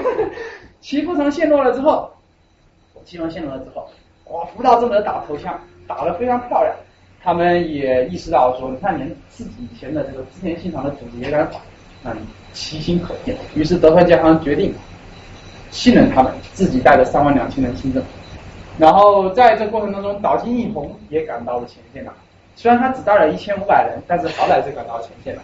然后他策策划了一场夜袭计划。这场偷袭计划没有什么好，就是德川家康，你看德川家康当时排布，自己坐在山上，周围一圈又一圈的人在保护他。结果有一个风骚的走位啊，有有一队小队把风骚走位把他身边剑士的一个。一个一个那个什么一个一个一个一个啊一个部队走了一个螺旋线，跑到了山中被歼灭掉了。呃，这场仗其实打的特别漂亮，就万一一个不小心，就很有可能就会把德川家康给打打死掉。那其实这是一次非常非常成功的一次偷袭战，具体是谁指导的我也不说了，因为这些名字其实都不重要。那但是小西信长和石田三成这两个，一个商人，一个和尚。他又非常迂腐了，他说：“哎呀，我操！他说告诉岛津义弘，这种事情不要再干了。为什么？我们人数比德川家康多，我们就应该要堂堂正正的正面决战。所以你说石田三成和小信他迂腐之死，那实在是无能可忍。但是我觉得可能另有原因，因为小西行长和石田三成其实并不是贵族出身，我觉得他们不至于迂腐至此。你说小西行长是一个谁？”小西行长是一个为了自己的大局敢于伪造国书的人，他还怎么可能会是这么迂腐的一个人呢？所以我觉得可能是另有原因，但是是什么原因我还真不知道。为什么会停止了偷袭？那就真不知道。而德川家康在此地亲征，他进驻在这个叫叫叫翅膀的地方，他待了十几天。那么德川家康为什么会在这个地方待了十几天？他到底就在等什么？他其实是在等他自己的儿子德川秀忠。当初德川家康和德川秀忠约定，德川家康走南路到达关原河，关原；德川家康走北路扫荡德川秀忠队扫荡那个什么自己的世仇上年城之后，回到关原与他会合，总共八万八千人攻打关原合战，总共十几万人攻打关原合战。那但是北路的德川秀忠遇上了问题。首先我们来看一下，他就在这个上田城遇上问题。这边是第二次上田合战，那么第一次上田合战在哪呢？第一次上田合战就在丰臣秀吉还在世的时候。彼时德川家康与真田昌信因为对于小都城和上田城有领土的纠纷，于是他们那个什么德川家康就派人攻打上田城。结果在上田城他碰上了真田家的家主。德川哎，真田昌信，在真田昌信的指挥下，德川家康的那个什么，德川家康的三河武士被打得团团转，从此德川家康也跟这人结下了梁。后来那个什么丰臣秀吉出来主持大局，说你们两个不要再打了，你们两个和亲，于是就把真田昌信的儿子真田信繁嫁给了啊不真另外一个是真田豹是谁啊？反正不能了 那个是不是嫁给了是这个什么让德川家康的女儿嫁呃不德川家康四天王的就本多忠胜的儿子跟那就就就结了一个亲家，不是儿子跟儿子，反正儿子跟儿子关系。然后接着讲这两家的这两家的战事才告了一段落，这两家的战事才告了一段落。但是此时德川家康肯定对这个耿耿于怀，于是他派自己的儿子，虽然他对这个儿子不太满意，这个儿子虽然不是个傻逼，但是也不怎么聪明，但是他总该认为说三万八千人，天下大事浩浩荡荡，总是能拿下他。但是他的儿子却在这里磕了一个绊脚石。那这个我们要介绍一下这个战国最后的铁骨军魂真田家。真田家历经三代，真田信繁呃真田昌信、真田信繁，后继后来的真田庆春，他的儿子真田昌信，就是他的儿子和他的爷爷是同一代。然后当时真田家听说真田家的家徽是六文钱，六枚六枚那个什么永乐通宝，象征了佛教的六道轮回。我不知道这逻辑是怎么来的。真的是永乐通宝？对，就就是永乐通宝，永乐通宝那个。这是一个叫犬伏之别的一个东西，就是当时真田家蒙受这个什么丰臣家的厚爱，有了一片领地，他们对丰臣家是忠心耿耿。但是此时德川家大军压境，真田家已经讨论认为丰臣秀赖和他的儿子和在时间上的支持下，这么一个溃这这么一个散的西军，最终肯定是不会获得胜利的。但是丰臣秀吉与他们有恩，大恩大德，此生定当难报。于是他们三个人就儿子就开始三个两个儿子和一个老爷就在那开会，最后开会结论就是说，真田信繁和老爷两个人只身赴会，前往关原，就前往关原那个什么，或者说前往大阪，那个那个帮助丰臣秀吉的，和丰臣秀赖母子俩，而令他的另外一个儿子叫真田信正。决定那个什么，因为他真田信正是跟德川家康是有血缘关系的，有亲家关系的，投奔德川家康，这样子以保证万一真的不撤，哪一方不管输了，总是还能够留下子嗣的。于是为了政治上，父母俩这什么自己的儿子与父亲和自己的兄弟彻底就在犬伏犬伏之城做了一次分别，就是就是大家也可以想象那一个，因为毕竟自己从小到大玩在一起的这这么一家人。最后为了这么一个政治的目的，最后割裂成了两家人，从此要反目相反目成仇，对吧？在挥别了自己的儿子之后，两家人踏上了不同的道路，这就是非常有名的犬伏之变。那增田昌信、增田信繁足智多谋，以少胜多，成功拖住了德川秀忠的三万八千大军。那事已至此，啊，但这个小田原之战我就不说了，反正也是非常简单的一次战役，就是就是就是以少胜多吧，又。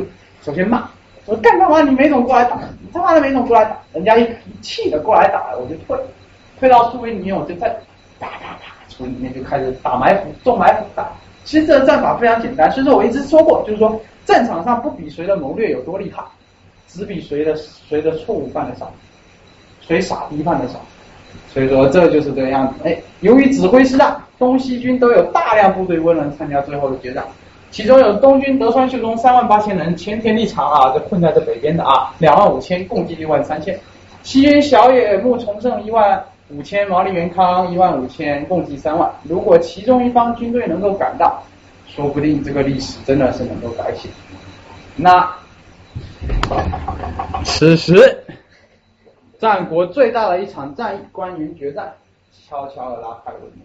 我们一直说了这么多官员，那官员到底在哪呢？大家可以看到，官员就在这个地方，这是琵琶湖，这是琵琶湖的木津城。官员是在中部平原右边的一个小山口，这个叫 City g a。大家可以看到，这些绿色全部都是非常险峻的山，它是连接日本东部和西部的唯一要冲之地。如果你要从南边绕的话，你要从绕过山和班国从那边绕过去，是非常难的一件事。所以说，官员是唯一的要冲之地。啊，所以说这而现在日本的关东关西的分分法，对吧？就是以关原为来的，就是江户时代之后，因为关原这个地方特别重要，关原、关东、关西。而现在在关原这个地方还要设有一个什么关原主战场的纪念馆，上面有很多模型，很好，大家可以去看一看，了解一下这段历史啊。这就是关原之战的地点。然后我们再放大啊，关原之战，两方都打得非常干脆。德川家康本来还考虑很多路线进军，但是后来不知怎么了，他就直接决决定直取关原。他带了八万八千人跑到了这里，而十天三成。他也有他自己的计划。当时岛津义弘那个什么，嗯，那个什么，告诉他说，你其实可以去夜袭他，偷偷的去夜袭他。大家平原的时候去偷偷夜袭他。但是石原三成认为夜袭夜长梦多，因为你会分散兵力。此时不如直接痛痛快快的做一场决战。于是他派遣自己的三几路人马部署在关原的南宫山、松尾、天马这几座当中。准德川家康准备把德川家康包一个饺子，啊，德川一进来直接包进去。很多后世的原来没听过光原之战能看到这张地图，就看到光原之战的这个图的时候，都一致认为西军布置的战略是天衣无缝，天衣无缝。因为这其实是很简单的一件事情，我们都可以看到，从这图上看到，居高临下，无论怎么样，在西军人数即使在劣势的情况下，仍然是有很大的胜算。可以说，时间三成这些人其实不笨，他的战略其实每一步棋走走的都是很好的。但是时间三成，但是问题就是打仗，打的不仅是兵，打的不仅是你的武器，其实打的更多的是人心。而时间三成最终还是输在人心身上。好，这里的黎明静悄悄，史上最大的关原之战在九月十八号准备开始打响，农历九月十五号，当时是十月二十一号。我生日的前一天，我就是。哦。哎，对对对。然后此时德川家康连夜行军，早早动身，凌晨就开始行军，慢慢的走走走，顺着中山道走到了山口之间。是因为秋季大雾雾特别大，所有的人所有的部署，就时间三成在晚上已经将毛利毛利秀元部署在这条身上，小岛呢就就部署到这个山上。和自己的部署到这边，想准备来一个正面决战，然后此时所有人都不敢发声，因为他都不知道对方在哪，自己在哪，只是静静的坐到自己的位置上，慢慢的，直到早上八时，大雾散去，大家发现敌军就在自己的板底上。这个地图看起来好像非常大的样子，事实上，这两军之间相距真的不过两百公里，直到雾散开的时候，他们才发现了这么一点。好，既然发现了敌人，那么史上最大的一场关原之战就打响了。在一六零零年阳历一十月二十一日上午八时，雾气散去，双方兵马方圆距离不过百米，战国以来最大的战斗开始。战国以来最大的战斗，其实打的也是非常的没有品，其实非常简单，就是中间这两帮人一见到开开始打，就有什么左翼右翼其实都没有说，就是打嘛，你看我能不能帮你打，哎。然后，首先我们来看一下啊，中路的福岛正则跟宇喜多秀家彻底杠上，这一军打的难解难分。石岩三城和黑田长的西川中心也开始打。本来来讲，石岩三城应该要运动到这里，将这些人包围在一起，但是因为石岩三成所带人只有两千多人，根本不够，这边有好几万人呢。还有德川家康本镇的资源所得，反而岛中进、岛津丰久和石岩三成这个本镇最后被。这个那个什么包围，但是这些都没有关系，因为毕竟在这个战场上，他的人数是占劣势的。但还有两个小转山秀秋和毛利辉元，只要他们在适当的时机杀下山来一包夹，那西军这量他这八万八千人也没有任何升天之力了。啊，顺便问一下，就是关原之战当中，东军有八万八千人，西军有八万三千人。历史开了一个很好的一个玩笑，双方都有人没能上战场，但是没能上战场的东军多一点，反而使得在这关原之战当中两方的人数相当，这也造就了这场战斗的精彩之处。那关原之战不仅是兵法之战，兵法上石岩三成这那个什么石岩三成毫无破绽，但是在人心上石岩三成却输了，这就是有名的几场背叛。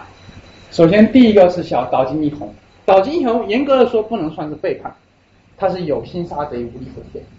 他的领地在九州，他从小就生活生长在九州，他对九州的感情是非常深的。而他当时为什么会来京都，是因为响应他的号召。而他带了多少个人？一千五百个人，根本就不构成战斗力。要他真的要去战场上拼杀，甚至把自己给杀死，这显然是不可能的。于是他就消极出战，坐山观虎斗。而南宫山上的毛利秀元，就是他的那个什么，他的另一个表弟，时年十九岁，其实也没差多少啊。顾及堂兄毛利辉元的密约，不顾友军求援，迟迟不肯出兵。出兵。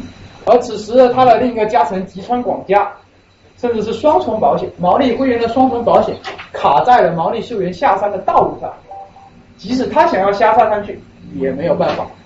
而在这一场当中被出卖的是谁？被出卖的是长树正家和安国寺惠雄。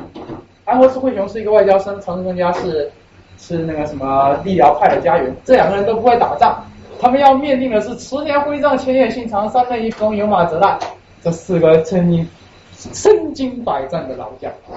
就是最后这一步成功的被队友卖掉，从此再也没有。还有另一路，就是年仅十九岁的小小山秀秋。小山秀秋也是年仅十九岁，看着山下杀的难解难分，他已经吓尿了。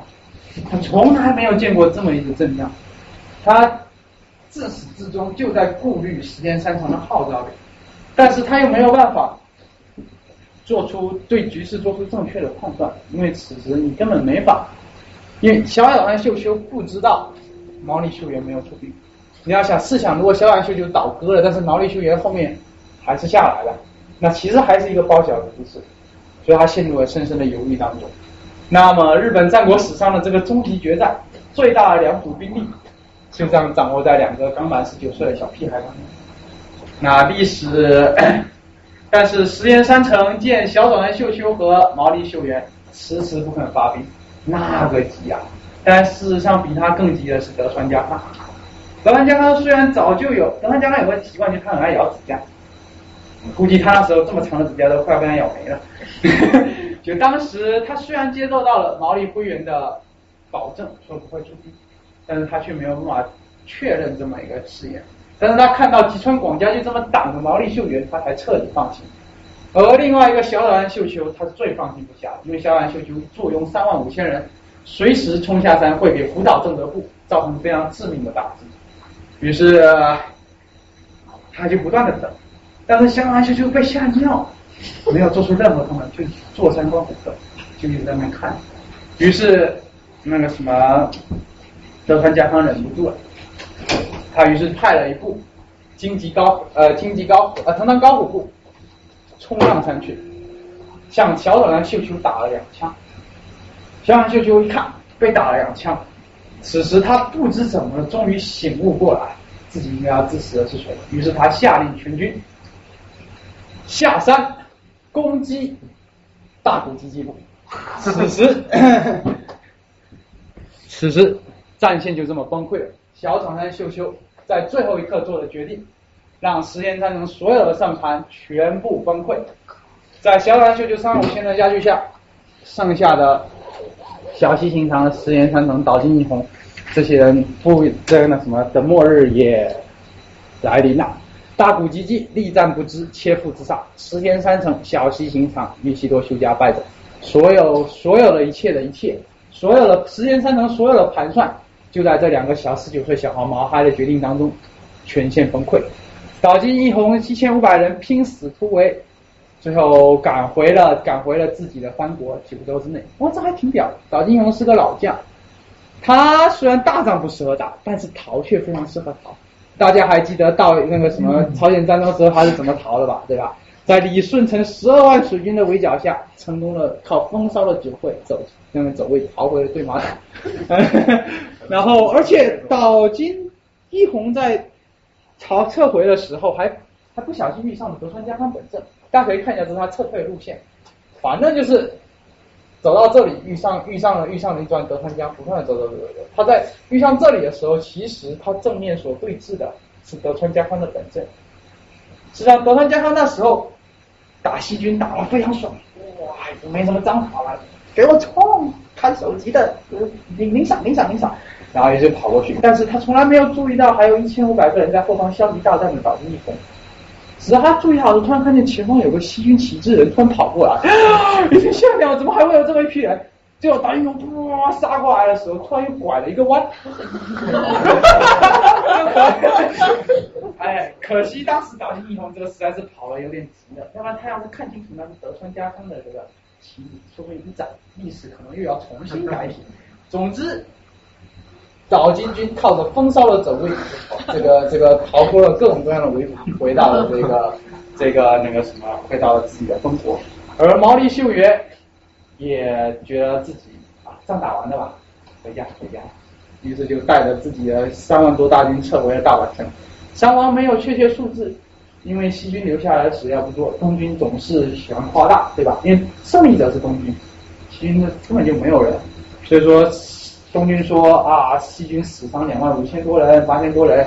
但事实上，根据战况，我觉得更多可能是逃散，对吧？逃散多于死亡，真实数字可能在总共六千多。而东军和西军可能死伤相当，因为西军其实也不乏会打仗的将领，对吧？好，这就是整体的官员核战。官员核战落幕了，但在官员核战之外还有很多其他的战场。我们来看一下其他的战场。首先，第一个是上杉家。德川家康回銮了，但是上杉家还是没有停下自己攻伐的脚步，他去攻打最上领。那上杉家虽然是军神之后，但是实际上打仗还是不太行的。总打最上岭的时候花了一些力气，但是好歹因为上杉家还是比较三十万弹的，对吧？那个大名的，于是既然其实还是进步快要攻打了最上的领地，但是在他嗯。我想问一个问题，那么刚才为什么那个找川秀秀，呃，他，he changed his minute，呃，he changed his mind at last minute。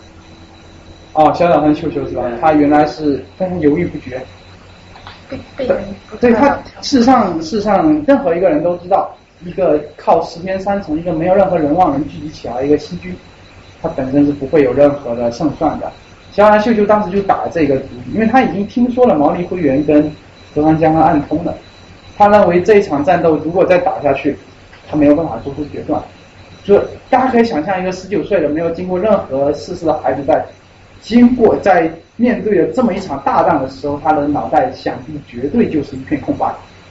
那么是什么会促使他倒戈呢？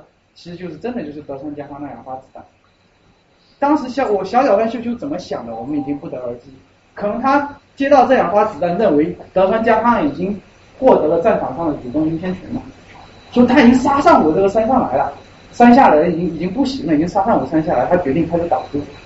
也有可能这两发子弹让他想起了一些什么事情，开始走马观花啊，走马观小时候受这个德川家康的什么照顾啊，什么东西，或者说也有可能是他的老臣，最后劝服了他倒戈。但是总之，小佐川秀秀无论如何。做出了这么一个决定，可能他当时如果做出了倒戈向西军的决定，历史完全就会不同。但是历史是不容假设的，他当时不知怎么了，用一个非常偶然的形式，他支持了东军。所以说历史虽然有很多很多必然的成分，但实际上更多其实是由一个一连串的偶然、幸运所推使的。然后再另外。啊，对，我把这讲完吧。啊，上杉家入侵最上面啊，在最后上杉家达到了非常爽的时候，这个传来了关原战败的消息，于是上杉家不得不退缩回自己的领地。而黑田孝高，大家知道黑田孝高谁？就号称这个日本猴诸葛啊。当时日本诸葛亮、日本孔明已经年事已经六十三岁了，他听闻关原之乱，觉得自己有机可乘。黑田孝高。是那个什么丰臣秀吉坚定的支持者，因为就是丰臣秀吉提拔他的。他认为说，即使最后东军西军胜，无论如何，我必须得要扩展自己的领地。于是，在岛津义弘离开的时候，在各路的大名加入东军，在关原打仗的时候，他在九州各种各样运动，几乎把整个九州全境给打下来了。但是还是一样，关原之战。打关原之战战败传来，黑田孝高本来想要准备好怎么样面对德川家康的诘问，说我是这样，我是帮你的啊，我就想把这个东西都打下来。但是德川家康却发来一纸命令，说所有的其他各路的大名都全部回自己的老家，乖乖待着不动。黑田孝高没有办法，只能放弃已经打下了所有的江山，归回了自己的城池里头。那这个倒没有什么后话，因为这边这这几场战斗都打得非常小，而且这些也都不是黑田孝高的对手，只是跟大家讲一下，在关原以外的战场还有这么一些东西。好，那关原战争结束了，那我们先先告一段落，之后我们再讲这些人的这么一些处罚啊。那我们先休息十几分钟吧，好吧？好我去厕所口。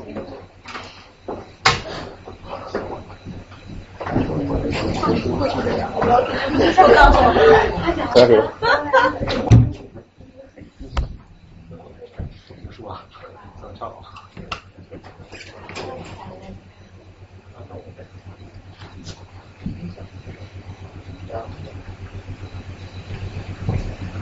没有正事。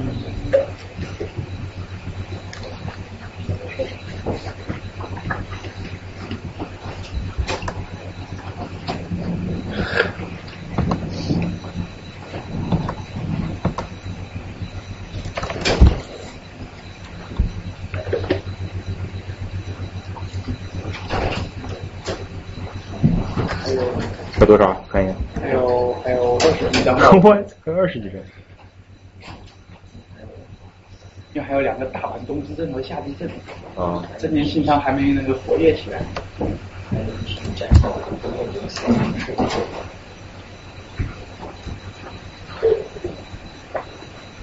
但是他们其实说后来后世在在明治之后，就是说西方过来的那些军事专家看到这个布阵之后，都是断定，就即使对即即使即使以 given that 小早川小早川秀秋，就说和和毛和和毛利辉元都不加入战斗，西军还是有巨大的空军优势的。即即使 given 这两家，就是说他还是就多数人还是觉得，就西方的军事这边来看，就西军就是共振上的优势还是太明显了。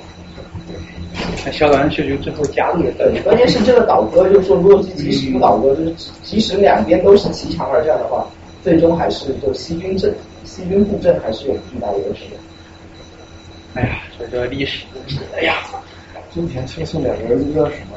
说几次都不一样。真田信和真田信和真真田信真你说过一真田信真。真真真，我我普通话不标准 OK OK，大福建，嗯，然后是真真田信真去投靠了。那个嗯对，OK，管员必须坐前面啊，才有火力啊。我我现在我现在不咋叫做啥，我现在从来不咋叫做啥，是的，不咋叫做啥，不太合适。没人跟着打。那那天王有一个倒戈了。不咋整，不咋整。这讲了几回了？讲了这是第四回，第四回了，这系列的第四回，然后系列第四，最后一个。最后一回了。嗯，应该让战国百百家讲坛那种建立起来。对对对，讲这个二十二十集。二十集真要讲，还要讲呢，可以把日本日日本日本日本史都讲完。对，下一个讲明治维新嘛。明治维新不要多讲两集的。不不，明治维新倒幕，明治维新倒幕运动可以讲两集了。打完之后打这个什么日俄战争，日俄战争可以打中日甲午战争也可以，甲午战争再讲两集，甲午可以讲一集，日俄可以讲。日俄可以讲两集，嗯，对吧？就是把这个日日俄那个海战可以讲整整一集半，对吧？抗日战争还可以讲。大太平洋战争可以 可以讲三四节，对，太平洋战争政科还可以再讲讲。对，完完完了之后还能讲这个日本这个赤军运动啊，日本这个共产主义运动啊，然后这个日本历史真的很好，日本历史算是算是所有国家历史当中最为丰富的一个。诺本坎，是吧？五二二啊，二二六啊。地方小人太多。还有包括什么什么，对，这样。都在吧？应该这三个。大致上都就是工作者。还有自己的。我们讲一讲。一共讲了讲了讲了四十几个吧，刚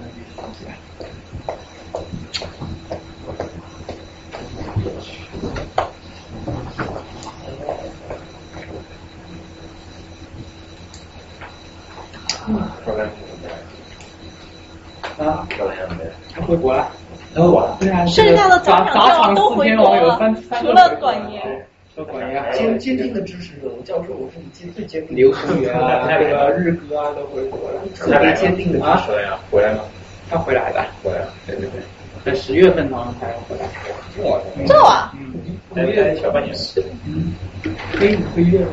人家是社会人士的。你们早见是社会人士啊，社会人士。社会人士也没有五个所以所以教授表示什么 PhD 读博士啊？还是要读的，还是要读的。对啊，这个这个这个平时没干什么活就可以领钱，读了可水了，对，确确确实个半年码的代码不到一千行，你看这领的钱真是。关键是关键是这样的。真的从来没有见过比教授里活得更逍遥的 PhD，半年不到一千行。哎，代代码半年不到一千行。关键是教授每天大概早上起来先做饭，带个饭过去。有个十多十点多才去办公室，这个三四点钟就回来了。继续做饭。对啊，五点五点回来继续做饭。四四五点就回来，你不觉得这个 PhD 生活当研究生，这这是我认识中 PhD 应该有的生活吗？你看，就动不动去什么亚马逊买一个什么，买一个买一个大宝剑啊，嗯，买买了一把那个。我要不要买那个《指环王》里面的？我要不要买他的？而且我现在可以。买五十。这个动不动还有一个还有一个节那个叫 Boss，天天在做饭，没有见过 PhD 谁生活这么少。然后有时候会真心觉得。因为汤姆斯他不是说买一双，然后给一双鞋给那个非洲小孩。那个也这样说的。哦，现在现在已经老板一开始，一开始会这个看到。我是那个 sixteen，不是。好，我们要不要继续？继续？继续。哎呦我操！怎么变成了？优秀。啊，好对。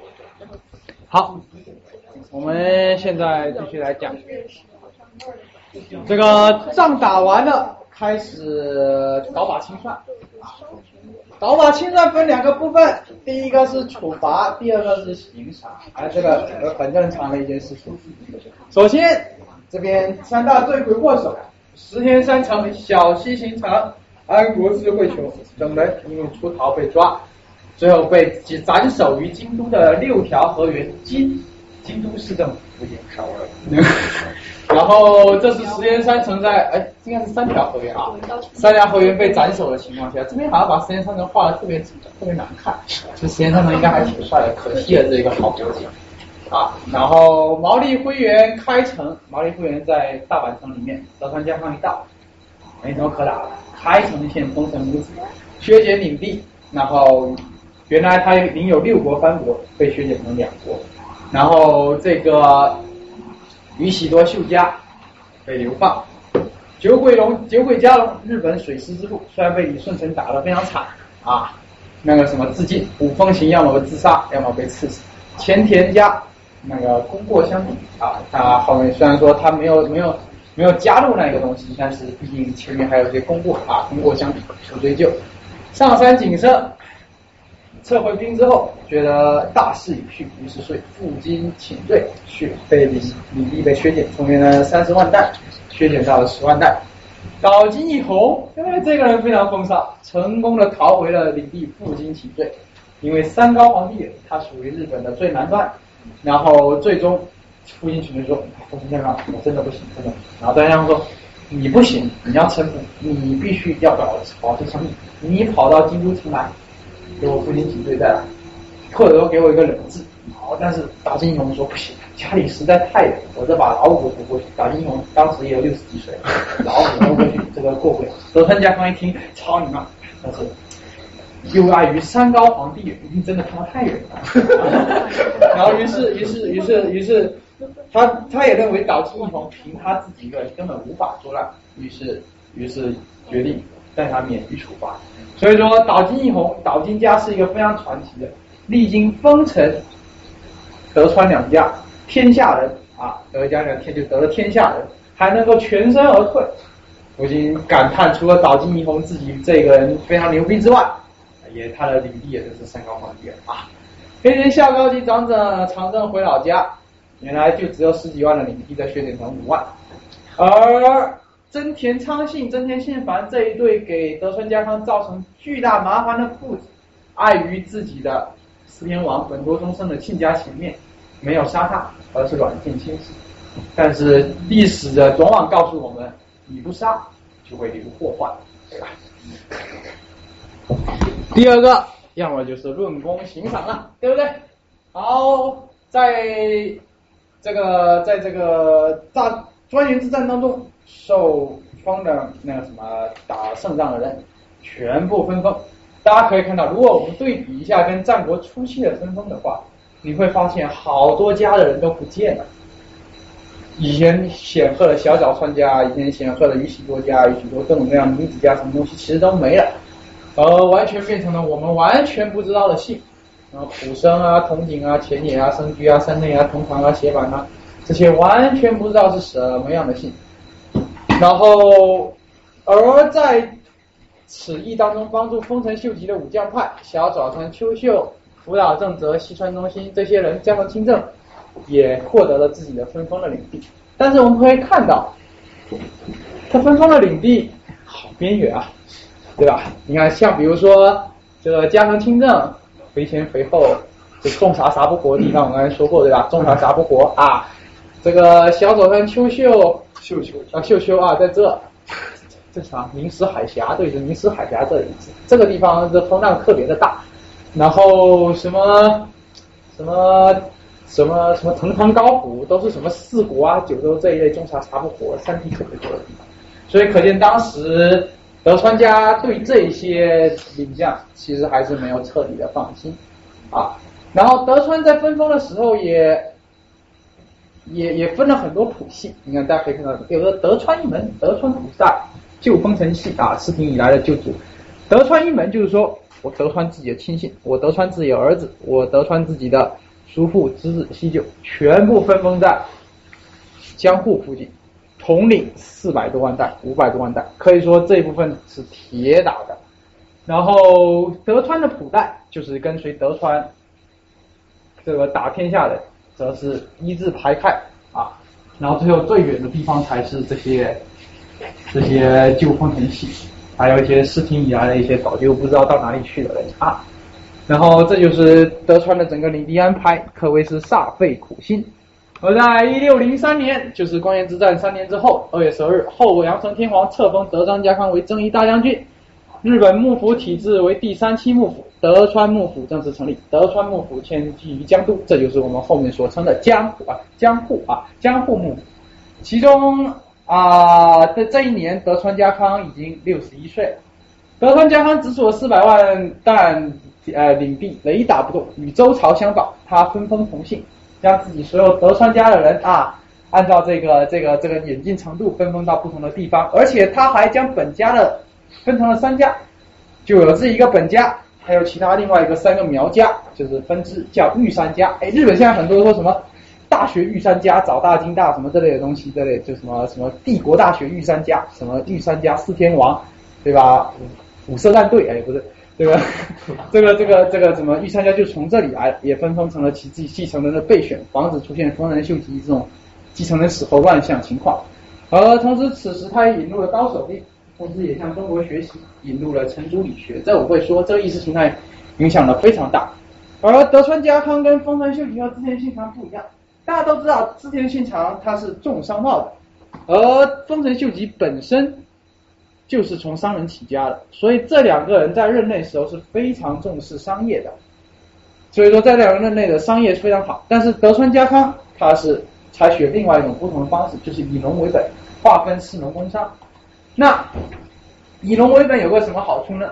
第一个，农业向来就是把人束缚在土地的一个行业，他把所有农民束缚在那个什么土地上，并且开垦荒地，解决大量无业游民流浪问题。因为你商人，你不断的在平时走，非常难控制流动人口啊，流动人口非常难控制，对不对？一定要户口登记做常住人口，这个其实是跟我们这个杭州还异曲同工，对吧？对对，这个所以说为什么会有农业户口、非农业户口之分？其实就是将人束缚在土地上啊，解决大量无业让人的问题。然后外面从朝鲜和大明修好，他为什么会这么做呢？可惜一六零零年大明已经风雨飘摇，大家还记得清朝是几年建立的吗？对，其实也差不多了，当时已经快要进入崇祯年间。当时大明这个这个到处这个烽火飘摇啊，然后岛津家的萨摩藩毛利家虽然得以保全，但是恩怨一直在继续，而这个恩怨直到三百年后，他们俩才报了仇，这就是明治维新的故事了。那对那个我就这次我就不讲了，如果你们要我讲，我可以讲的哦。嗯，挖个坑啊！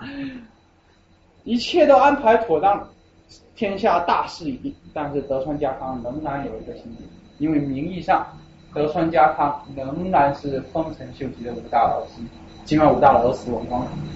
那个什么官员之战，丰臣家自始至终都没有表态，无可奉告啊。文家武家，丰臣秀赖在不断的长大，虽然他今年十三岁，但是他可能十年后就十三岁，二十年后就二十三岁，迟早会出现。文家、文家、这公家和武家两个并并立的权力核心，对，今年十三岁，十年后十三岁，二十年后二十三岁，查，哎，这个这个这个这个这个这个什么？我们还说对，当时丰臣秀吉继承的是官公家的位置，公家位置是官白啊，什么摄政王啊这类东西，但武家是德川家康所继承，两个权力中心迟早是要起冲突的。于是从政治和经济上，包括削减领地啊，剥夺丰臣家原有的矿产啊，然后防止就是停止向削减向丰臣家的进贡啊，就削减其他人向丰臣家的进贡，多方打压。而丰臣秀赖从小就由自己的母亲电击控制，因为电击晚来得子，非常所以说对丰臣秀赖非常宠爱。这点大家如果有看过《冰与火之歌》，有看过《权力游戏》的话，你就可以看见，它其实形式非常像 Cersei 皇后和她的儿子 Joffrey。大家谁要看过《冰与火之歌》？大家可以去看，很好。对，就是 就是这个这个这个丰臣秀赖是拥有很强的恋母情节的。其实说，就就有人说是丰臣就好像是一个一直一直没断奶的一个孩子，就是一个非常一直没断奶的孩子。然后按理来讲。对一个没断奶的一个孩子，德川家康是不会起任何杀心。毕竟一个女人，一个已经过气的女人，还有一个根本没断奶的，是心智不成熟的恋母控的一个一个孩子，你本身是不会对他天下构成任何威胁的。但是德川家康仍然不放心，他在自己得封了幕府大将军之后，将幕府当家军的职位传给他的儿子德川秀忠，自己亲自来到京都会见那个什么，会见那个丰臣家。丰臣家的母女，这也是丰臣秀赖自打出生以来第一次踏出大阪城。啊，对，所以可见，十年丰臣秀赖十九岁，又是一个十九岁，十九岁是要拯救世界的年龄，可见。然后传说，当丰臣的丰臣家的人进入京都城之后，举起了象征丰臣家的金葫芦徽标。整个京都城内的百姓无不喜极而泣，就那就就喜极而泣，就大家认为，可见丰臣秀吉当时的名望。丰臣秀吉名望为什么会那么高？其实很简单，因为丰臣秀吉跟他们的出身是一样的。作为一个作为一个对作为一个屌丝出身的人，其实大家百姓出身是有一个心心理上是有一个非常。好的认同的，对，非常强的认同感，这也是为什么奥巴马能够获得总统选举一个选举的人，因为美国屌丝占大多数，对吧？对吧？其实都是一样的，对。然后丰臣家的名望和丰臣秀赖个人的能力，当时德川家康面见丰臣秀赖，他可能丰臣秀赖实在是长得白白净净。但是这个人当丰臣秀当德川家康问他问题的时候，丰臣秀赖对答如流，不卑不亢，既不臣服也不跋扈，对答如流，引经据典，非常的非常可以说是非常成，不能说成，虽然还是不太成熟，看可以看出他是很不太成熟，但是至少是一个有点城府的人。于是，或者说即使并不是那么的好，但是哦，但是至少比他的儿子德川秀忠强。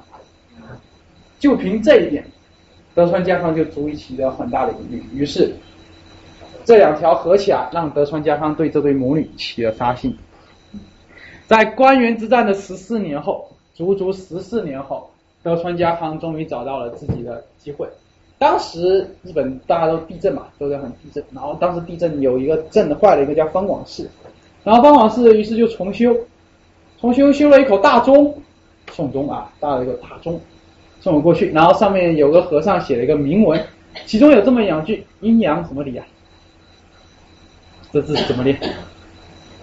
魁吧？我也不知道，是那个魁吗？看来看来看来我也不知道，看来看来大家这个知识水平跟我差不多。好，好错错，谢正谢对对对，谢谢对，阴阳谢，国泰国家安康，四海之花万事顺风，君臣同乐，子孙健昌，庆云甘露，成为丞相。哎，用中文念还是很好的嘛。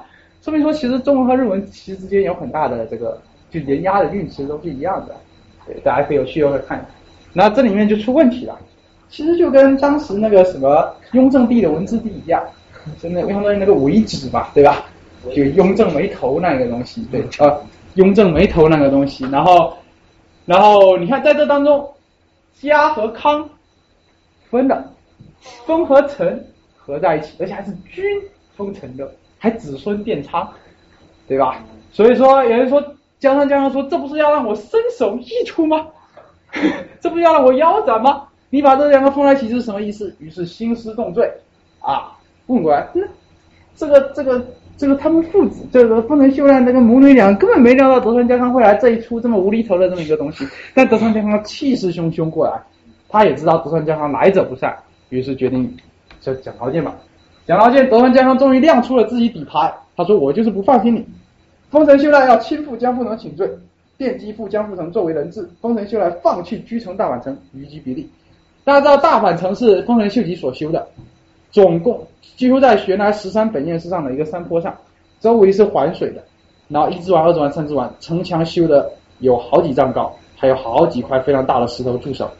对，可以说是可以说是那个什么难攻不下之城。”然后开这三条条件，几乎要整个连根拔起整个丰臣的势力，这显然是他们母女俩所不能接受的。而此时德川家康为了更进一步的那个什么逼他们，还要求全国大名签订协议站队，你要站到丰臣还是我站到这一边？毫无悬念的，没有人会支持丰臣家，即使那些丰臣家的老臣们。辅导正则，加上竞争，所以说这个战国乱世，人人在江湖飘，这个真的是真的是身不由己。这个说变就变，脸就生，说变就变。即使你获得了丰臣家很多的恩惠，但是到最后面，在现实的面前，还是会做出这样的选择。于是电电和秀赖终于体会到千寿为了危机感，与其苟活，最后被消灭，倒不做犯最最后一搏，对吧？于是，这就是著名的两战国最后的战役——两场大阪之阵。然后最开始他们要招兵买马，哎，当时又发生很有趣的事情，就是些小花絮啊。一八一五八五到一六四零，英国和西班牙之间的战争爆发，大家都知道最后战争的结局：西班牙无敌舰队覆灭，英国从此走上了日不落帝国强盛的道路。所以说，我们都还知道，在战国前期之前，现在还跟葡萄牙人、跟西班牙人做生意，当时起的教名还都非常的。西班牙话什么方济各，对吧？那个什么奥古斯都小西都是拉丁文的。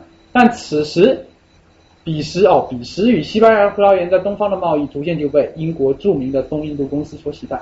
东印度公司日本分公司啊，于是丰臣家开始密谋从大洋从东印度公司购买火药与新式火炮。但我会看到新式火炮，当时英国人火炮做的真是太屌了，笼络一切毛利家与许多家的旧臣。据估计，当时涌入。大阪城的各地浪人，啊，真田幸村啊，对，那真田信繁，真田幸村是真田信繁的那个什么名字，改名真田幸村是吗？然后那个什么购买新式火票，笼络一切毛利家，涌入大阪城的浪人武士高达十万，可见丰臣家的人望。即使是一对孤儿寡孤儿寡母，他们还是能够号召出这么多人，可见丰臣家当时在整个百姓当中心中的地位，对吧？然后所以说在旬日之间，在十几天，丰臣家便组成了一支能与天下抗衡的军队。而让德川家康闻风丧胆的织田信繁，在被软禁的时候改名为真田信顺，接替了已经病逝的父亲，毅然决然的摆脱监制，千里赴单刀赴会啊，千里走单骑，带了一百个人扛入城，扛起了保卫丰臣家的大旗。而距他被软禁已经经过连十四年，忍辱负重十四年，天下大势已定，仍不忘秀吉后恩，其忠心真的是可见。所以说，我之所以真田家为战国最后的武士，战国最后就铮铮的铁骨，其用在这边可见一斑。在丰臣旧臣皆背叛的情况下，依然能够凑齐这些，可见丰田家在其人民心中当中的地位。但是，毕竟十万人是十万人，但是还是凑起来了一帮乌合之众，没有将领，没有什么，根本不能打。但是没关系，我们有大阪城。而德川家康也没有想到，丰臣在自己眼皮底下竟然组织起了一支这么大的军队，于是号召各路大名于冬天组织了二十万人围攻大阪城。而这场战斗，二十万军队对十万这个乌合之众，然后在这外围打了很多场仗。大家可以看到，这是一个大阪城的地图，大阪城就是现今大阪的地方，大阪城仍然还在，大家可以去这地方看。大阪城就有一个丰臣秀吉博物馆，上面就记载了两个夏之阵，而这个是一六一四年打的，今年正好是大阪城之阵四百周年，有很多盛大的纪念活动，所以说今年今年或者明年，特别是明年夏天，一六一五年四呃四月份三月份的时候，正好就是大阪城之阵夏之阵四百周年的时候，那时候肯定会有很多，甚至还有很多很多真实的打仗的这些表演，大家真的可以去看一下。对，在这大阪城就是在大阪的大阪的最北边，如果大家可以去那地方，那风水特别好，依山傍水。坐拥整个天下之大，易守难攻。当年十三本院是让织田信长打的非常的爽，就一就一堆和尚竟然能把织田信长打得团团转，全是因为大阪城这一块地形的功劳。大家看大阪城已经修建的非常可怕，有三道城墙，好多道护城河，可以几乎都说易守难攻。这个尺度大概两公里多左右，但是二十万人打十万人守。那在这外头当中发现的有有很多很多场战役，这个地方里面有一个有个趣事，就有个叫博田兼相，他被称之为成武者，为什么呢？他他的那个什么，他在打仗的时候，本来说要有一个援军，因为这是在大阪城打，这边其实都是都是民居啊，这不不是并不是田野，其实这些都是民居。好，这边打的正酣的时候，那边需要援军，说啊博田兼相在哪？博田兼相在哪？结果一打听，博田兼相在窑子里面泡镜。他窑子窑子里面玩的非常爽，然后于是于是导致他的他的友军这个全军覆没。你看，由此可见这个丰臣家的战斗力是怎么样的？其实都是由这么一层乌合之众那个什么组成的。而福田兼相也获得一个命名叫成武者，成武者就是如冬天的成，如冬天的这个橘子啊橙啊，就是外表看起来非常好，一捏噗，什么东西都没有，就一个草啊一个。大，这就是大阪东之阵。那大阪东之阵，其实越到战国后期，仗就打得越无聊，就纯粹拼人数，没有什么多大的东西。所以大阪东之阵也打得非常无聊。唯有一个地方非常的棒，就是就是真田湾。真田湾理所应当的名叫真田，我知道为什么，由真田幸村把守。真田幸村在大阪城南边的一个，然后。呃，在几番野战交手之后，德川家康就被杀到了大阪城底下。那当时人就对要守大阪城有所，其实就是说有所顾虑，就是说久守也并不是什么办法，到底要主动出击还是怎么样？然后真田信村说没关系，大阪城足够坚固，我们守吧。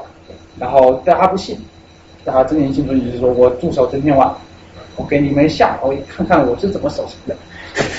然后真田湾守将真田幸村和和儿子没有那个气啊，真田昌信诱敌深入，指挥阵地，汹涌的铁炮打退了一波又一波敌人的进攻。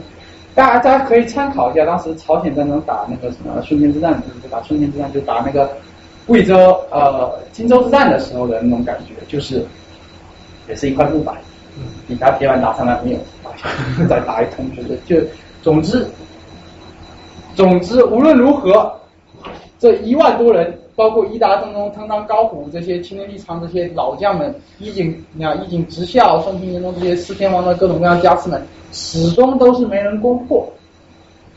真田丸，真田幸村固守的真田丸，有人说大阪的外城还是一直没人攻破。那么一直没人攻破，丰臣秀吉就决定采用这个另外一招炮打，因为这这这那个德川家采用炮打，当时已经就当时跟东印度贸易公司贸易换来的炮，已经就不再是什么普通炮之类的东西了，而是这种东西，这个卡叫什么我也不知道，开尔文大炮，对，这一个大炮大家可以知道，高了差不多有一层多人高。这跟我们原来见到的明朝什么各种的红衣大炮完全不一样，已经有非常有现代有现代炮的气息了，已经非常有现代炮的气息了，所以可见当时的这些印度人，这个非印度人这个啊大英帝国的实力。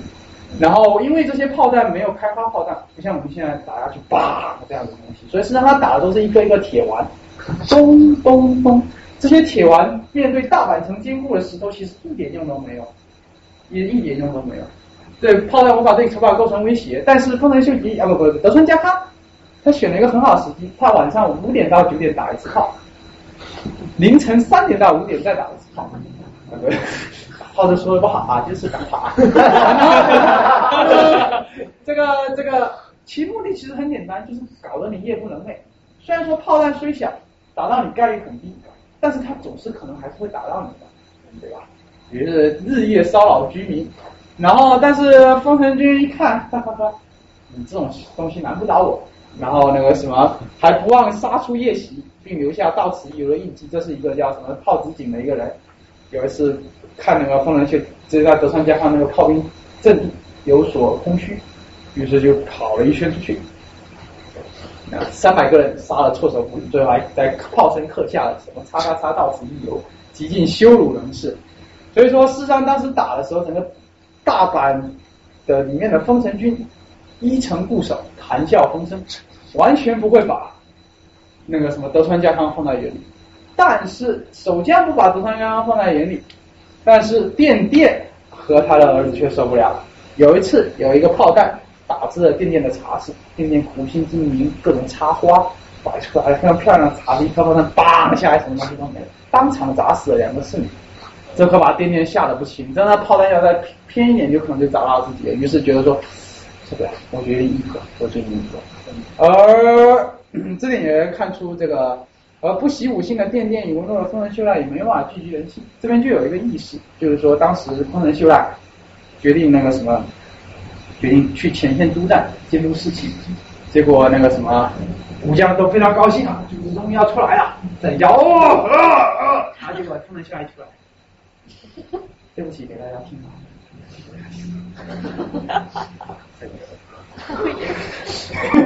然后一群老大出门见到这个，愣在那。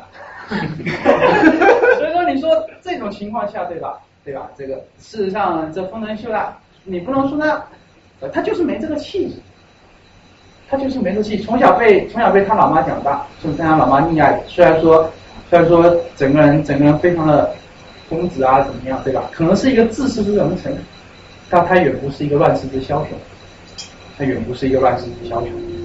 那此时我们还有另一个人，大家知道电机那么活跃，那么如今在大阪城里，另一个宁宁在哪里呢？当时宁宁还是在大阪城里面，但是他出家啊，他不在大阪城里面，他之后去了出家到了京都的寺院。但是宁宁这个人虽然已经看淡了尘世，但是他能对丰臣，毕竟。虽然不是自己亲儿子，毕竟也是名义上的儿子。他此时正在德川家康当中各种各样的斡旋，希望能够控制住这场战斗。所以说，所以说当时也有这些记载。所以说，你说宁宁和电击电电有交恶，我觉得这个说法还是不太准确的。这也是北正所的伟大之处，他在无论什么时候都能够这么啊这么这么这么就是这么识大体。我也觉得，所以说在战国当中，说最佩服的人也不是什么田信，也不是谁。真的就是宁宁，然后最后准备休战了，德川家们也是开出了这么一个条件，德川家这次知道狗急也会跳墙，他也攻不下大阪城这一个道理，于是就退而求其次。第一，大阪城要求拆除大部分防卫设施，把三十万给拆了，有一说也把二十万给拆了，但是也有一说把二十万给留了。总之，他们两个好像是，他们两方好像还没有对这个达成一致。电击大野之长和资深游乐斋分别向幕府送出人质，是送出人质啊，就是电击就电电，而并不是当人质，保证丰臣秀赖人身安全和丰臣家领土完整。这个对吧？不追究所有参与大阪保卫灾难人的任何罪责。而这一条条款就体现了德川家康的谋略。第一个，德川家康之所以攻不下大阪城，有很大一部分的原因就是大阪城城坚力炮力，根本没有办法攻理。于是，于是他就采取了削弱城池这一个做法。当时好像只是约定说拆了拆了三只丸，结果城墙拆着拆着，好像施工队也把二之丸给准备也给拆了。那就一特别急，村民家人怎么能这么拆？但是生米煮成熟饭，二之丸几乎也被拆了大半，也就等于说，事实上整个大阪城所有的坚固的城防付之一炬。而第二条、第三条那都是骗小孩用的，这种不用管它啊。第三条是攻心之计，因为当时所有入大阪城的人，便于丰臣家的就是就行才参加了，当时都是抱着必死的决心，决一雌雄，能杀一个是一个，杀两个还赚到了，对吧？但是但是此时德川家康说，我们不追究你的责任。那其实事实上就很简单，意思就是说，我再也不追究你的责任。任何一个有心智、正常心智的人都会想。此时丰臣秀赖大势已去，德川家康又不追究我的责任，识时务者为俊杰，还是好好的回家种田。所以说第四条是攻心自己。然而最最最让德川家康放心不下的，便是真田幸村和真田昌信父子了。啊，此时真田昌信已经是真田父幸村的儿子了，就是他的他的他的那个什么，他的儿子娶了一个他祖父的，大家不要搞混了就可以了啊。那这真田真田家不愧是最后的武士，这是他的六文签啊，大家看到永乐通宝啊，永乐通宝。真田信纯是吉他这奋战给了幕府军极刻深刻的印象。既然我没有办法打扰你，那么我就来笼络你。他们开出很大的条件，有十几万弹、一万多弹的礼品，想要给真田信纯，且希望他冰释前嫌。但真田信纯自己认为自己背负不能为背负一个离背叛主君的骂名，所以拒绝了。然后在大阪之战休战的这一段期间，那个什么真田信春也没闲着，他深知自己这群如何用战斗力不行，于是他训练了自己的三百个赤背部队，赤背就是穿着那种面具啊什么东西那种非常狂花炫酷转那种部队。从武田信玄开始，赤背部队就在战场上各种各样，对吧？就是武田信玄的赤背部队把把那个什么这些亲人打怕了，于是德川家康也学了过去。丰臣秀吉也学了过去，所以说赤背部队可以说是一个军队的核心，它是一个军队士气的核心。在一六一五年三月初，大阪城又传出了流言，说局势不稳，治安混乱，丰臣家在计划修城防，招募新兵。谁都知道这个谣言是谁传出来的，对，所以说德川家康这人玩阴的玩的特别狠，他非常他知道有很多事情，就是他知道有很多。方式可以达到自己的手段，这也是德川家康他自己的过人之处。德川家康趁此机会又向丰臣家提出两个条件：丰臣秀赖放弃大阪城，改封大和一世两藩国，将所有的招募武士让人全部放逐。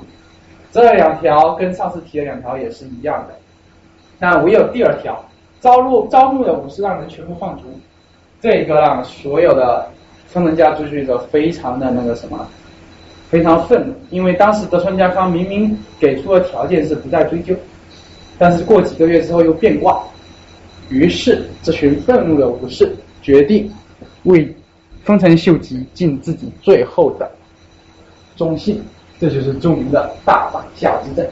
那大阪下之阵四月七日，德川家康在组织十万兵力出发，包围了大阪城，城防已破，固守已经没有用了，已经被拆了，于是只能主动出击了。